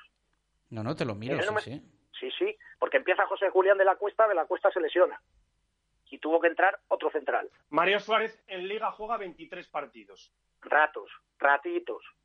Bueno, bien, Paco, Ratitos. 23 Al partidos. final pero has dicho jugaba que yo pedía que ratitos, jugara hombre, 25. a- a ver si la pareja- Para mí si cuentan más, quedaba- cuentan más que los 23 partidos los 7 de titular, ¿eh? Es cierto que en el caso... Claro, yo creo que ha puesto ha puesto un poco un caso un poco cabroncete Paco Izquierdo, porque es verdad que Mario Suárez en ese Real Valladolid, concretamente Mario Suárez no jugaba mucho. Pero si es que tú ahora mismo le preguntas a cualquiera el once titular del Real Valladolid aquella temporada y te le dice de memoria, el doble pivote eran Álvaro Rubio, Borja Fernández. Y curiosamente el día del ascenso no jugaron los dos. Bueno, claro, bien, pero no tiene nada que ver. pero decir, Jugó Víctor. Fernández, claro, Víctor Fernández no jugaba, Joseba Gonzalo Llorente. Vicente. Claro, es, decir, es que había Que no eran jugadores que titulares. entraban de Pero tenían, cuando. una- tenían un equilibrio que ahora mismo en el Real Valladolid no ha existido. Porque claro que estamos hablando de que si no me equivoco, el, caso está muy bien cogido. Claro, está cogido y hablamos del fútbol de Pep Guardiola y hablamos del mejor equipo de segunda división. Hombre, claro, pues con esos ejemplos, pues podemos hablar también de, la, Argentina de Maradona y si queréis hablamos del Brasil de Pelé. Hay que, claro, es que al final los números los podemos coger como queramos. Que hablamos de podemos hablar de que, no son números. Que yo lo que yo lo que yo lo que a mí me ha cansado y me sigue cansando es el, el tenemos para más. Bueno, pues tenemos para más, ¿vale? Pues tenemos para más. O sea, ya digo, eh, a mí cuando me digáis que es el para más y me demostréis que el para más se puede conseguir de otra manera, perfecto. Yo mientras el para más eh, sea la permanencia, que es la que tiene que lograr el Real Valladolid porque es el único objetivo que se puede marcar, lo, reitero y lo insistiré siempre, Valladolid ahora mismo solo puede marcarse ese objetivo. Y a falta de cuatro jornadas, prácticamente, prácticamente, tenerlo cerrado sin haber estado en descenso ni una sola jornada, es que no se le puede poner ningún pero de si uno juega más, uno juega menos, si hubiera tenido que aprovechar. Yo, mira, conozco a muchísimos entrenadores, ninguno tira piedras contra su propio tejado. Y cuando pone un once, sabe, eh, él confía en que ese es el mejor once. Por cómo ha entrenado, por cómo compite, por cómo les ve durante la semana. Ahora, si queremos empezar a, sacar fantasmas de que si de frutos hubiera podido triunfar en el Valladolid, hubiera podido jugar más minutos y, Miguel tenía que haber sido titular desde el principio, bueno, pues podemos hacer todas las lecturas que queramos pero al final la lectura que hacemos con todos los entrenadores yo, yo, para ello. Ahora escuchamos a Alvarado, ¿eh? que le tenemos ahí casi silenciado, pero yo estoy en un punto medio, estoy en un punto medio entre los dos. Eh, yo creo que Paco creo que exagera un poco y creo que Ángel se está aprovechando de el fútbol que tenemos ahora, que evidentemente creo que ha invitado y mucho a que Sergio González haya hecho lo que ha hecho y que le funcionase porque yo creo que no es comparable el fútbol de ahora de jugar cada tres días con el de jugar cada siete. Que el propio Sergio decía que le parece poco, que él tiene muchos jugadores y que él quiere jugar más partidos. Es que esto él siempre lo ha dicho. Entonces quizá Sergio González quiera jugar más partidos para hacer lo que está haciendo ahora, para tirar de toda su plantilla, porque tú a un jugador que tú consideras, como digo yo, en el caso de Sergio, de tu escuadrón, te cuesta mucho tenerle dos semanas competitivamente parado, pero tenerle una semana tampoco es ningún drama. Y yo creo que este fútbol de ahora pues le permite al, al Real Valladolid hacer lo que está haciendo. Para empezar, porque compites contra equipos que no lo están haciendo y que les pesa mucho más físicamente. Alvarado, ¿tu opinión? Pues, em, a ver, yo creo que se le puede sacar partido, pues siempre se puede sacar más partido de todos los equipos, ninguno está al 100% pero creo que el que ha sacado Sergio es bastante alto, sobre todo porque vemos que a mí hay una cosa que me preocupa mucho y es que mm, cuando no tienes calidad de arriba, cuando no tienes gente que te gane un partido, que como decía Cruz, no me importa que me metan dos porque sé que voy a meter seis, pues entonces cuando no tienes eso, y hemos visto que no lo tenemos porque los goles van con cuentagotas, pues tienes que hacerte fuerte en lo grupal y en lo defensivo. Y eso es lo que ha conseguido este equipo. Eh, si tuviésemos unos delanteros de un nivel eh, superior o de un gran nivel, pues hombre, me parecería que efectivamente el equipo es demasiado defensivo. Me sigue pareciendo a ratos que no juega a todo lo que podía jugar, eh, que, que primero parece que va a especular a que no le marquen y luego va a que le marquen, pero luego también te pones a ver lo que tienen los demás equipos y lo que hacen y el Valladolid yo creo que sale eh, bien parado en la comparación con prácticamente todos porque es que estamos viendo equipos que un solo jugador cuesta casi como de plantilla del Valladolid y que les estás dando para el pelo. Entonces yo creo que no hay que perder un poquito tampoco el sentido donde estamos, del presupuesto que hay, del dinero que se pone, de la calidad de las piezas que existen. Estamos viendo este año Calero es suplente en el colista y el año pasado un jugador que parecía la bomba. Eh, y yo creo que eso también es bastante mérito del entrenador. Para mí, en cuanto a optimización de recursos, no llega al 100%, que está bastante alto. se nos corta ahí un poquito la cobertura de, Arturo Alvarado. Luego, de todas formas, yo también creo que eh, de alguna forma mm, nos quejamos y criticamos, y hablo en general, ¿eh? no por señalar a alguien, ¿eh? pero eh, en todo, en la vida por vicio. Quiero decir, es que la temporada del Real Valladolid ha sido tan tranquila que hemos tenido que llevar el, debate a jugar vistoso, a yogo bonito o a lo que sea. Es que yo no recuerdo ningún partido esta temporada en la que hayas ido temblando a zorrilla o te hayas sentado delante de la tele temblando. mira, tenemos un ejemplo claro de un pasado no tan pasado, que era cuando nos parecía poquísimo que Moré dejase el equipo a mitad de tabla. es que siempre el 11, es que siempre el 13, es que vaya rollo, es que este equipo no da para más, es que, claro, luego te vas a segunda y, firmas con, con los muñones, eh, estás donde estabas con Moré. Entonces yo creo que es muy importante no perder tampoco la situación de dónde has estado, de dónde estás y de dónde están eh, Zaragozas, Sporting, Tenerife, Las Palmas, que vamos, eh, le, sonaría lo que estamos diciendo aquí a música celestial. No, y además que es, es algo que, que, al Real Valladolid se le ve desde fuera, no aquí en, en, la ciudad nosotros, que conocemos todos los detalles, estamos a diario con, con el equipo, eh, hablo de, medios y de aficionados. Desde fuera, Em, lo comprobamos cada vez que entramos en otros eh, programas de compañeros de, Radio Marca para analizar al rival, ¿no? Eh, se ve todo este trabajo y, se, se, valora mucho, ¿no? Y siempre se dice.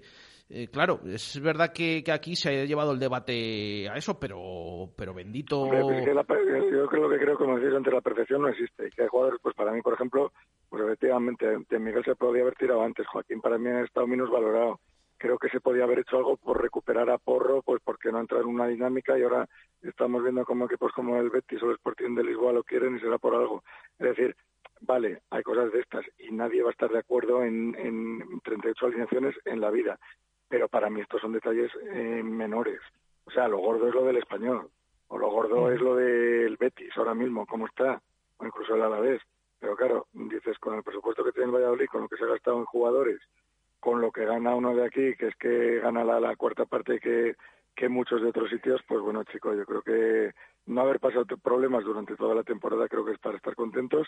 Ha habido ratos de fútbol brillante, pero sobre todo mm, lo que tiene este equipo y que nadie le puede quitar es una competitividad que, mm, quitando algún partido suelto, como el del Alavés en Mendizorroza, el de Barcelona siendo el Barcelona al Camp Nou, el de aquí con el Atleti Bilbao, pues que en casi todos los partidos ha competido y es que estamos viendo equipos con bastante más dinero encima que él desangrarse en muchísimos partidos.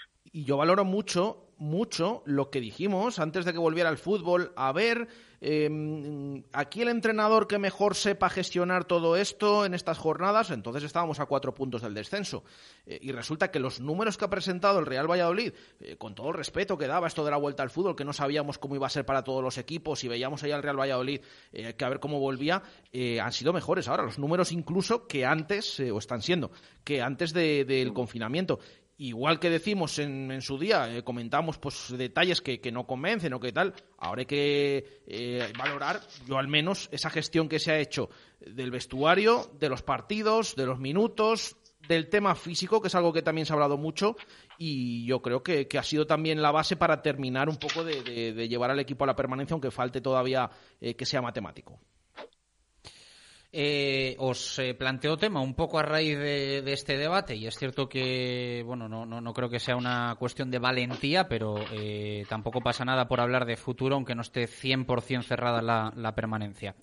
¿Va a haber salto de calidad, o al menos es la idea del Real Valladolid este, este verano, con cambios relevantes en ciertas posiciones, con fichajes que yo creo que, bueno, pues el tema de Fabián Orellana ya marca un poco también el camino que se quiere llevar.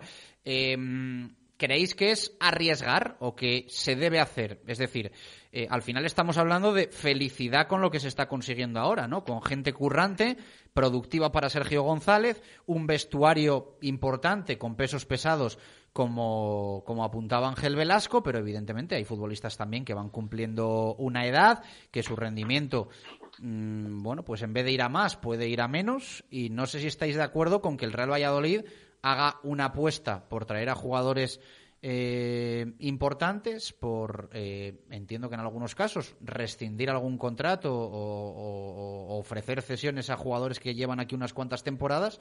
¿Es, es atrevido, es arriesgado esto o, por otro lado se debe hacer y es el momento, Paco?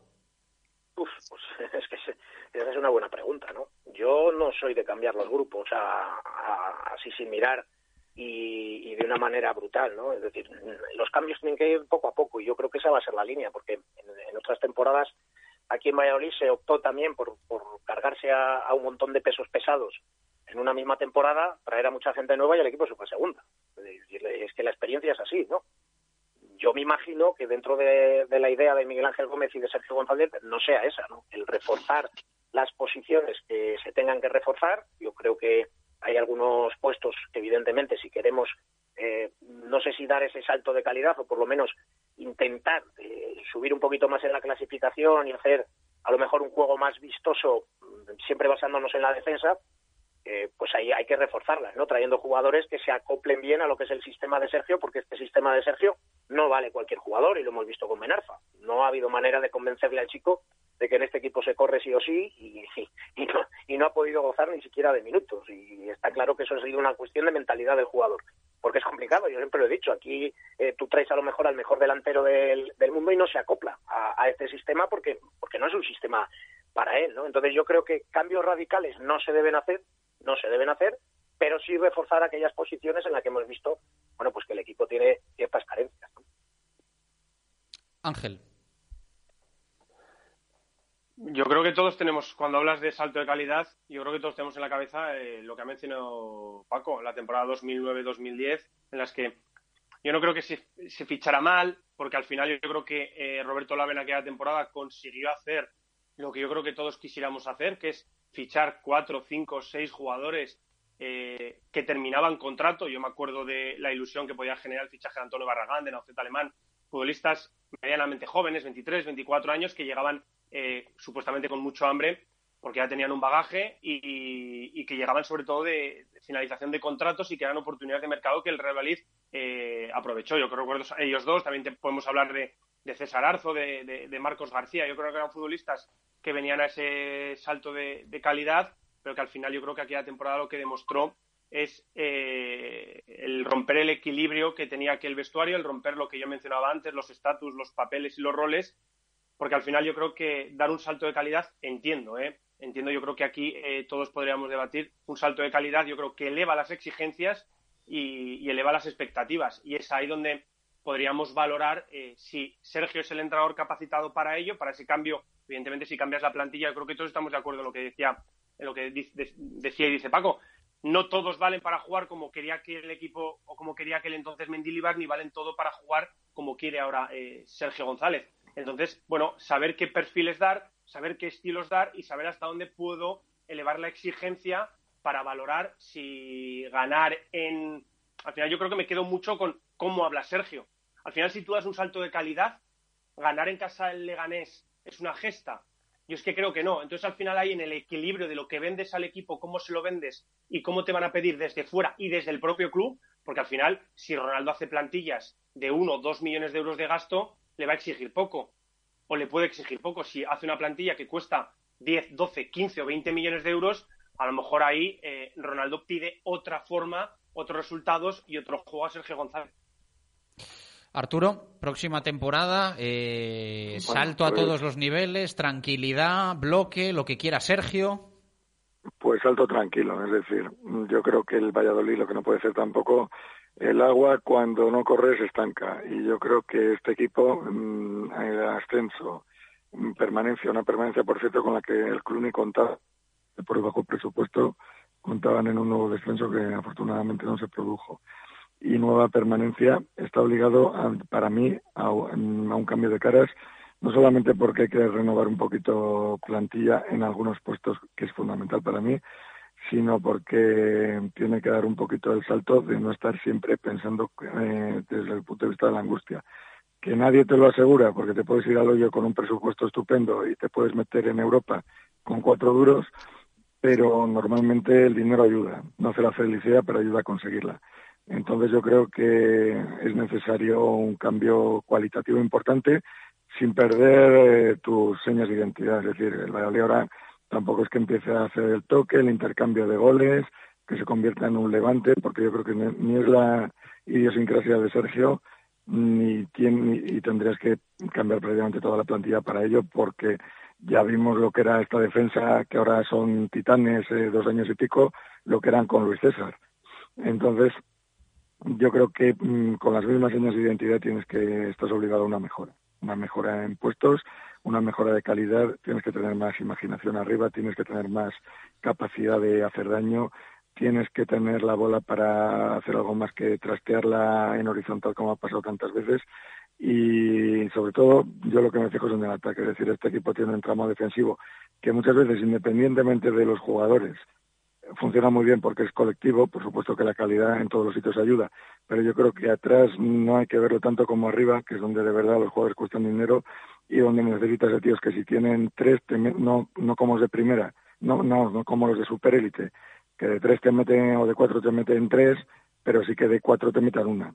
Y eso es para mí lo que tiene que tener el Valladolid, gastarse sobre todo dinero arriba, eh, extremos y delanteros. Estoy de acuerdo, eh, Arturo, contigo que, lo poco que tengan, pues que lo conviertan. E incluso ya te digo, dando preeminencia a lo otros, que a mí a lo otros si no se gasta nada con lo que hay ahora mismo, yo creo que Joaquín es la gran pieza por revelarse una vez, que, yo creo que ha hecho mm, sobre las muestras, lo hemos dicho Paco y yo, por ejemplo, desde el principio de, liga.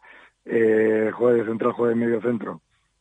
Tiene que estar ahí. Luego, para mí, lo que hay atrás con Javi Sánchez, con Alende, me da ciertas garantías y pueden fichar otro que igual lo van a fichar, pues también pero sobre todo donde quiere gastarse la pasta es arriba y mejor que gastarte un poquito en tres, gastarte mucho en uno gastarse pasta arriba y que te funcione, porque este el verano pasado, vale, es lo que nadie garantiza nada. Claro, no, pero el verano pasado se hizo apuestas importantes por jugadores de la delantera. Estamos hablando en cuanto a fichas, en cuanto a sueldos, claro. Luego no te salió como, como esperabas. Quizás ahora también es el momento de, centrarte en uno, ¿no? Hombre, no, recordemos que Ronaldo dijo que en cinco años este equipo estaba en Champions, que bueno, no se lo ni él y queda muy bien diciéndolo, pero si necesitas un salto cualitativo, quieres darlo, eh, por donde lo tienes que empezar a dar es por el ataque a mi modo de ver. Sí, yo estoy de acuerdo con Alvarado, ¿eh? porque al final, eh, cuando hablamos de, por ejemplo, ¿no? Mm, antes debatíamos, que ahora os lo pregunto también, el mejor jugador de la temporada del Real Valladolid, que no es fácil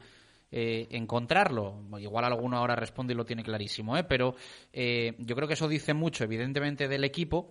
Cuando analizamos los delanteros, que no tengo ninguna duda de que muchos votos pueden ir para Unal en eso del mejor jugador esta temporada, pero yo creo que a Unal se le valora por su curro, por su trabajo, por, por fajarse, por tal, pero realmente a un delantero pues igual hay que valorarlo por hacer goles, ¿no? Y, también lo dice Alvarado. Yo creo que falta por venir ese jugador que esté ahí para enchufártelas de todos los colores y cuando tengas una, meterla.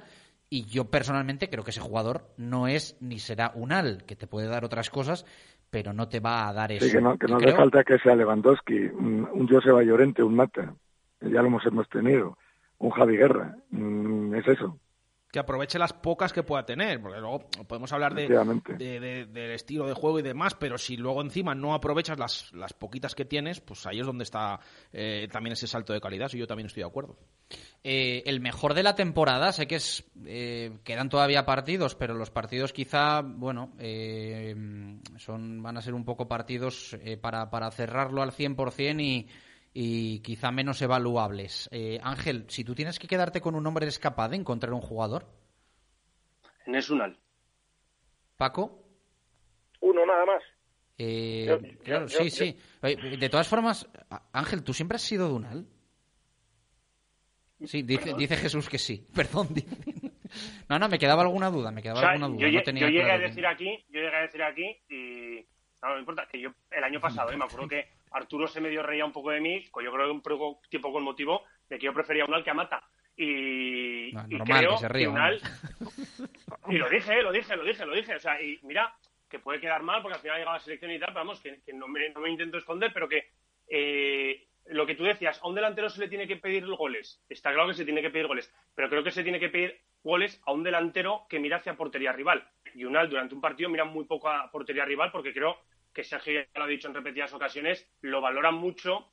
Yo creo que la evolución que ha tenido Unal de la temporada pasada esta es en el trabajo, en la consistencia, en juntar al equipo, en liderazgo, pero sobre todo en el juego aéreo y en la presión. Y yo creo que ahí es donde eh, Unal ha aportado mucho al equipo y donde yo creo que ahí se le lastra mucho para, para la faceta ofensiva y yo creo que para el número de goles. Vamos, yo siempre he sido de Unal, eh, lo he hablado en muchos contextos con, con Jesús y, lo seguiré siendo, porque también creo que Unal ha evolucionado mucho, porque yo el Unal que presuponía cuando llegó al Real Valladolid es muy diferente al que creo que hay ahora. Y creo que cuando llegue al Villarreal, el Villarreal se va a encontrar con un delantero muy diferente al que cedió al Valladolid hace dos temporadas.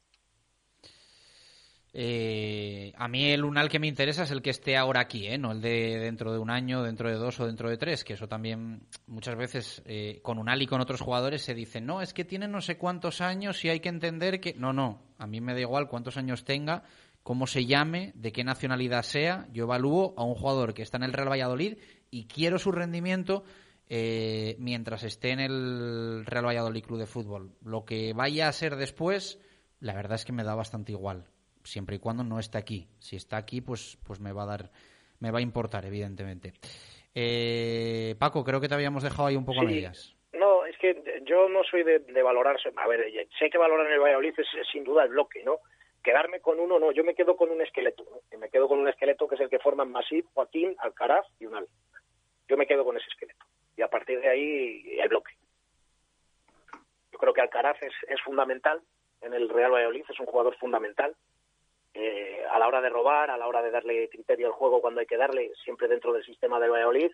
Joaquín, mm, ya os lo he dicho durante toda la temporada, para mí tiene que dar un paso más para ser el líder del equipo y lo puede dar más eh, con sus eh, virtudes y sus defectos es un jugador, es un portero regular y, solvente para, para el conjunto blanco y violeta y luego Unal arriba, bueno, yo tampoco voy a, a destaparme ahora, ¿no? Para mí Unal es el mejor delantero que tiene el Valladolid de largo.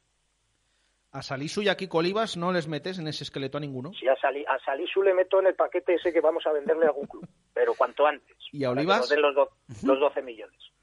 Y a Kiko, pero es que Kiko tiene una jerarquía ahí atrás eh, que es que es, a lo que vamos, ¿no? es un jugador veterano, es un jugador de los que mucha gente ya se cansa de verle, pero Kiko Olivas tiene que estar en la plantilla ya no solo por lo que es el juego, sino por, por lo que hace en el terreno de juego y por lo que hace en el vestuario, ¿no? Pero ya digo, yo por destacar juego, destaco esos cuatro, ya digo, siempre destacando el bloque, que yo creo que es lo fundamental en el Valladolid. Arturo. Estoy de acuerdo en lo del bloque. Hubiese elegido a Oliva, a Joaquín, si hubiese jugado más, pero no ha sido tan decisivo como mereciera haberlo sido. Y me quedo con Olivas, porque parece que pasa desapercibido, pero es el hombre que te coloca la defensa, que te tira los fueras de juego, que da órdenes a los laterales, que sabe achicar, que te coloca la gente en los corners que hace bueno Calero, que hace bueno Salisu, que hace bueno el que está con él, que parece que pasa desapercibido, pero es el... Eh, si el entramado defensivo es el fuerte de este Valladolid, Olivas es el fuerte del entramado defensivo. Yo me quedo con Olivas y con Salisu, ¿eh? abuso un poco y no digo uno, pero la mitad de cada uno, porque al final Salisu, aunque se vaya a ir, creo que se merece también eh, estar ahí, ¿no? Y entiendo lo que dice Ángel, ¿no? Que quizá busca o valora en un al también el trabajo que, que hace pensando en lo de atrás y en lo de arriba, lo entiendo, pero yo creo que en este Real Valladolid es merecedor de este reconocimiento un jugador eh, de atrás más que de los de adelante. Evidentemente los de arriba se pelean también contra, contra el sistema, digamos, que no les favorece, igual que lo decía antes cuando estaba Luis César San Pedro en este Real Valladolid, era completamente lo contrario. Es decir, los de adelante vivían en unos números quizá eh, abusivos positivamente y los de atrás pues eh, estaban cuando menos deslucidos. Pues fíjate que yo sí tengo que decir un nombre, mm, estoy de acuerdo con, ese, esa estructura que, habéis dicho, que ha dicho Paco, que ha dicho em, Arturo, pero fíjate, si, si tengo que decir un nombre, yo me quedaría con Joaquín Fernández. Porque... Pero yo estoy con Alvarado en que ha jugado muy poco. Bueno, pero mm, es cierto que no... pero para mí, algo que... Eh, un poco que responde a, esa pregunta de quién puede ser ese jugador es que el propio Sergio González de inicio no contó con él para esa posición y llegó un momento que se dio cuenta que tenía que estar en el campo sí o sí. Que fuera de pues central o en el centro del campo era un jugador fundamental. Sí, sí, estoy de acuerdo también. Cabezota en algunas cosas, pues como todo el mundo. Mira, decía antes alguna cosa, Pago, que estoy en parte de acuerdo y en parte no. Porque el, el entrenador no se tira piedras contra su tejado, pues hombre, algunos han tirado porque lo de Herrera con Raúl de Tomás, pues lo hemos visto. Y otros cuantos que no les han sabido sacar partido. Chupito. Y hombre, pues Joaquín yo creo que le habrá, le habrá entrado al final por los ojos a base de actuaciones y sobre todo la versatilidad que tiene Joaquín. Pero Arturo, no, no es, no es que no, pero ahí no es que Luis César se tire piedras contra su propio tejado, es que Luis César no sabe, no sabe distinguir un nabo de un jugador de fútbol. Muy bueno. Claro, sí, entonces lo tiene muy complicado. Le digo, no, no, no, para Luis César lo mejor era lo que él ponía. Por eso digo, no, no tiran piedras contra su propio tejado. Te puedes equivocar, a lo mejor en un momento dado, que yo, que yo es lo que decía cuando hablábamos de Joaquín, de ¿cómo no puede jugar Joaquín? Bueno, pues porque a lo mejor Sergio quería que diera un paso más. aun sabiendo la calidad, y le quería motivar o le quería enfiscar para ver si, si sacaba eso, ¿no? Que hay otros entrenadores que eso dicen, no, ¿cómo no les ha sacado provecho? Coño, porque no saben.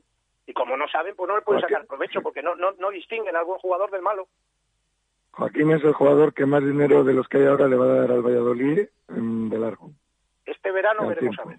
Fíjate, este verano no sé a qué No sé este verano que viene o dentro de dos, pero que le van a sacar dinero seguro. Yo creo, yo es creo muy bueno, que es versátil, es inteligente. yo creo que lo mejor que nos puede pasar es que este verano no haya una oferta por Joaquín Fernández. Lo mejor que nos puede pasar. Por suerte creo que está el fútbol para que eso no ocurra. Eh, Joaquín tiene una cláusula de 25 millones de euros, pero es una realidad que este Real Valladolid eh, mm, su vía de negocio está por ahí también y esto lo intentó Carlos Suárez durante mucho tiempo, no lo consiguió, pero, pero que este Real Valladolid va a ser un club vendedor, por mucho que se quiera crecer deportivamente, se quiere crecer deportivamente desde ahí, que un jugador que te costó cuatro duros lo vendas por 14, 15 millones. Lo mejor que le puede pasar al Real Valladolid es un año más de Joaquín Fernández, como mínimo, y, y que, que, que, que, la aparta a niveles estratosféricos y hablemos dentro de un año de, de un traspaso pues que roce los 20 kilos. Creo que sería el escenario ideal para el Real Valladolid y que el no ideal sería, sería venderlo este verano. No, pero se le va a vender si alguien pone la cláusula encima de la mesa. Si no, no. No, Paco, no, no, no. No, Paco. O sea, Paco, si viene alguien aquí con 14, 15 millones, ya te digo yo que Joaquín no, se va. No, no, porque se va a salir su por 12 y ya lo tienes cubierto. Ya te lo digo yo. Hazme caso. Arturo, ayúdame. Pues no lo sé, depende del dinero que den y de lo que tengan, pero yo es verdad que le dejaría macerar un poquito más aquí y si no hay urgencia económica yo me lo quedo, está claro. Es verdad también que he visto cómo está el patio, como te venga alguien con 15 millones, a ver cómo dices que no, un Valladolid. También es verdad que luego es la piedra de toque para saber eh, si quieres de verdad crecer o no, porque son los jugadores que te permiten crecer, cambiar de escalón en el fútbol. Entonces, bueno, mmm, depende económicamente el equipo parece que está bien, sale ya de, se está, va a pagar lo último ya del concurso de acreedores, la situación económica es muy buena, el año que viene con el dinero de televisión pues está garantizado ya que vaya integralmente para el club, no hay que pagar a nadie, mm, yo creo que te puedes permitir retenerlo aquí. Otra cosa es que quieran hacerlo. También es el tema de las cláusulas, ¿no? Que por eso la sube el Real Valladolid. No Sí, es que esté pero- marcando sí, eso. pero, como- hombre, si sí, pero que 25 no, no te queda otra, que claro. yo creo que a veces vivimos un poco en los mundos de Yupi. No, no, que ¿eh? estoy O de sea, que al acuerdo. Real Valladolid le vienen con No. 15 millones por Joaquín. Por eso digo. Y que yo respeto la, la opinión de Paco, y la mía es opinión también, pero vamos, yo, yo estoy convencido. Por eso de, digo- Yo estoy convencido de que, de que, de que, de que van corriendo a firmarlo. Por O eso sea, digo son que la 15 suben, millones de euros. ¿eh? suben eh, bastante las cláusulas para que también suba esa cantidad. No quiere decir que es que vayan a venir aquí con ese con ese dinero. Si a ¿Cuánto Salisu no le subes A hasta ver. 12, pues no le vendes por, por esa cantidad, está claro. ¿Cuánto, ¿Cuánto pagó el español por Calero? Eh, siete y pico, ocho, ¿no? Sí. ¿Cu- cu- ¿Cuánto era la cláusula? Eh, 11 millones Sí, eran, 11 sí. millones, sí. Pues ya te digo yo que 11. por 15, 11. por- ya te digo, y siete y medio más objetivos, ¿no? Me imagino que sería. Claro, ya te digo yo que a, a Joaquín por, por, por 15 millones, este Valladolid no lo vende. Yo te Porque digo si que no, sí. Porque si no a Salisu ya lo hubieran vendido. Y ahí siguen que no. A Sa- Hasta que Salisu, no Salisu está tan vendido como el Real Valladolid salvado. Está virtualmente vendido. Bien, pues ve- veremos a ver la cifra. Ya te digo yo que este, a ver, eh, eh, yo creo que eh, una de las cosas positivas que tiene este Valladolid es que ya no regala. Y antes no, no- y, y Arturo se acuerda, no sé, cuando vendíamos a algún jugador, pues eran prácticamente gangas y regalos porque la, la urgencia económica que tenía el club era tan brutal. Llamabas Paco, tú, ¿no? Paco, Llamabas a preguntar. Paco, que 15 millones no son 15, eh, 500.000 euros, ¿eh? No, no, pero que 15 millones ahora mismo para el Real Valladolid por Joaquín es, eh, no lo va a vender. Que sí. Yo estoy, estoy- vamos, estoy, oye, me puedo equivocar, ¿eh? Yo estoy súper convencido que no. No, porque, como ha dicho Arturo, eh, si el Valladolid quiere dar un salto de calidad, esto ya lo hizo el Sevilla, es, la misma política que hizo el Sevilla. Que, el Sevilla como empezó a subir y a ser un equipo, bueno, pues no, no ha aspirado a ganar el título de Liga, pero sí a estar en Europa, a jugar sus finales, a ser un equipo. Lo hizo así, eh, fichando muy barato y vendiendo caro. Y el Sevilla vendió caro. ¿Y por qué? Porque logró un equilibrio económico que le permitía poder vender caro. Y el Valladolid yo creo que ha logrado ese equilibrio económico. Detrás hay gente mm, al lado de Ronaldo, que yo creo no son tontos, que saben que ahora mismo no necesitan hacer malas ventas y sobre todo en jugadores como Joaquín, que hoy una lesión, un mal año, te le puede hacer perder valor, pero saben que Joaquín es un jugador Y ahora mismo no, a lo mejor nadie va a poner los 25 encima de la mesa, pero quizá un año después, si da ese paso que es del que hablamos, de decir, no, yo, yo, yo quiero dar un paso más y ser ese jugador importante, referente dentro del equipo, sabe que 25 lo van a poner encima de la mesa a lo mejor otros clubes. Por eso digo que yo creo, yo, es mi opinión, ¿eh? Yo creo que a Joaquín por 15 millones no lo vende. Yo creo que sí, pero bueno. Y yo, y yo soy muy de Joaquín, ¿eh? Pero, pero, pero yo creo que al Real Valladolid le viene el con caso de 15 Joaquín kilos. tiene un margen de crecimiento muy grande, esa, esa es la cuestión. Es que ahora mismo igual eso sí que es una inversión gorda. Que- Hay jugadores que igual no, que ves que han llegado. A ver, pues si te dicen ahora un dinero por Tony, pues bueno, Tony estamos viendo que crecimiento pues igual ya no va a llegar a más. Pero es que yo creo que Joaquín tiene un margen amplio y Joaquín el año que viene, como siga así, pues sí que puede ser un jugador que multiplica Estoy quedando yo aquí como que no soy yo de Joaquín, que Ángel Velasco es de hasta el final en Esunal y yo soy de hasta el fin Joaquín, pero, pero que, pero que, vamos, 15 kilos, cuidado. está ahí el Ya artículo no es cuestión de que te den ahora 15, es que te pueden dar el año que viene los 25 o... Pero si, es- pero si el tema lo he sacado por ahí, Alvarado, por eso, pero por eso te digo que lo mejor que le puede pasar al Real Valladolid es que no venga nadie con, con 15, 16, 14 kilos, porque creo que, que, bueno que es mucho dinero. Pero, Pero no les va a coger Chus, además, por una sencilla razón. Hablábamos antes de los fichajes. Tú mira el perfil de fichajes que está haciendo el equipo. Ya tiene tres atados, ¿no? Sí. Javi Sánchez, Luis Pérez y Orellana. sí, ¿cuánto le han el costado. Paco? ¿Cuánto le han costado? Nada, Orellana coste cero, Luis Pérez coste cero y, y Javi Sánchez nunca lo sabremos. Porque Que esas esto, operaciones... que esto es una empresa y a veces se nos olvida, ¿eh? Sí, sí, sí, pero que estamos completamente de acuerdo. Pero para que la empresa tenga más valor, tú tienes que tener tus activos con, eh, revalorizables. Y como dice Arturo, a lo mejor te viene una oferta por Tony Villa, te viene una oferta por, por, eh, por el propio Alcaraz, o te viene una oferta por Hervías o por Javi Moyano. Oye, sabes ya lo que más o menos han dado. Pero es que con Joaquín sabes que el valor puede subir. Y eso en una empresa también se valora, ¿eh? Y precisamente una empresa tiene que saber cuándo puede vender más caro. Claro. Bueno, eh, yo soy Bueno, del si en verano, no, en verano lo veremos. que yo soy bien con los yo soy 15, del club de los románticos como tú, pero pero que a veces también me entra la vena financiera y creo que bueno, yo tengo yo lo, tú lo tienes clarísimo, yo lo tengo clarísimo, pero bueno, eh, ojalá digo no sé de esa situación y que nadie venga con, con ese con ese dinero. Eh, gracias Ángel, Paco, Arturo. Va a haber muchos temas para debatir en próximas semanas, aunque la cosa quede un poco más descafeinada. Bendito descafeinado competitivamente hablando. Abrazo, gracias. Abrazo. Otro para vosotros. Bueno, eh, al final nos liamos siempre con los profes. Seis minutos para llegar a las eh, tres. Vamos con los oyentes.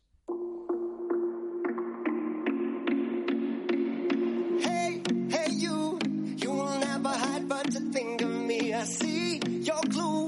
Know you worry about to be. Hey, hey, you, it's a girl and maybe she'll sleep at home. But I still her alone.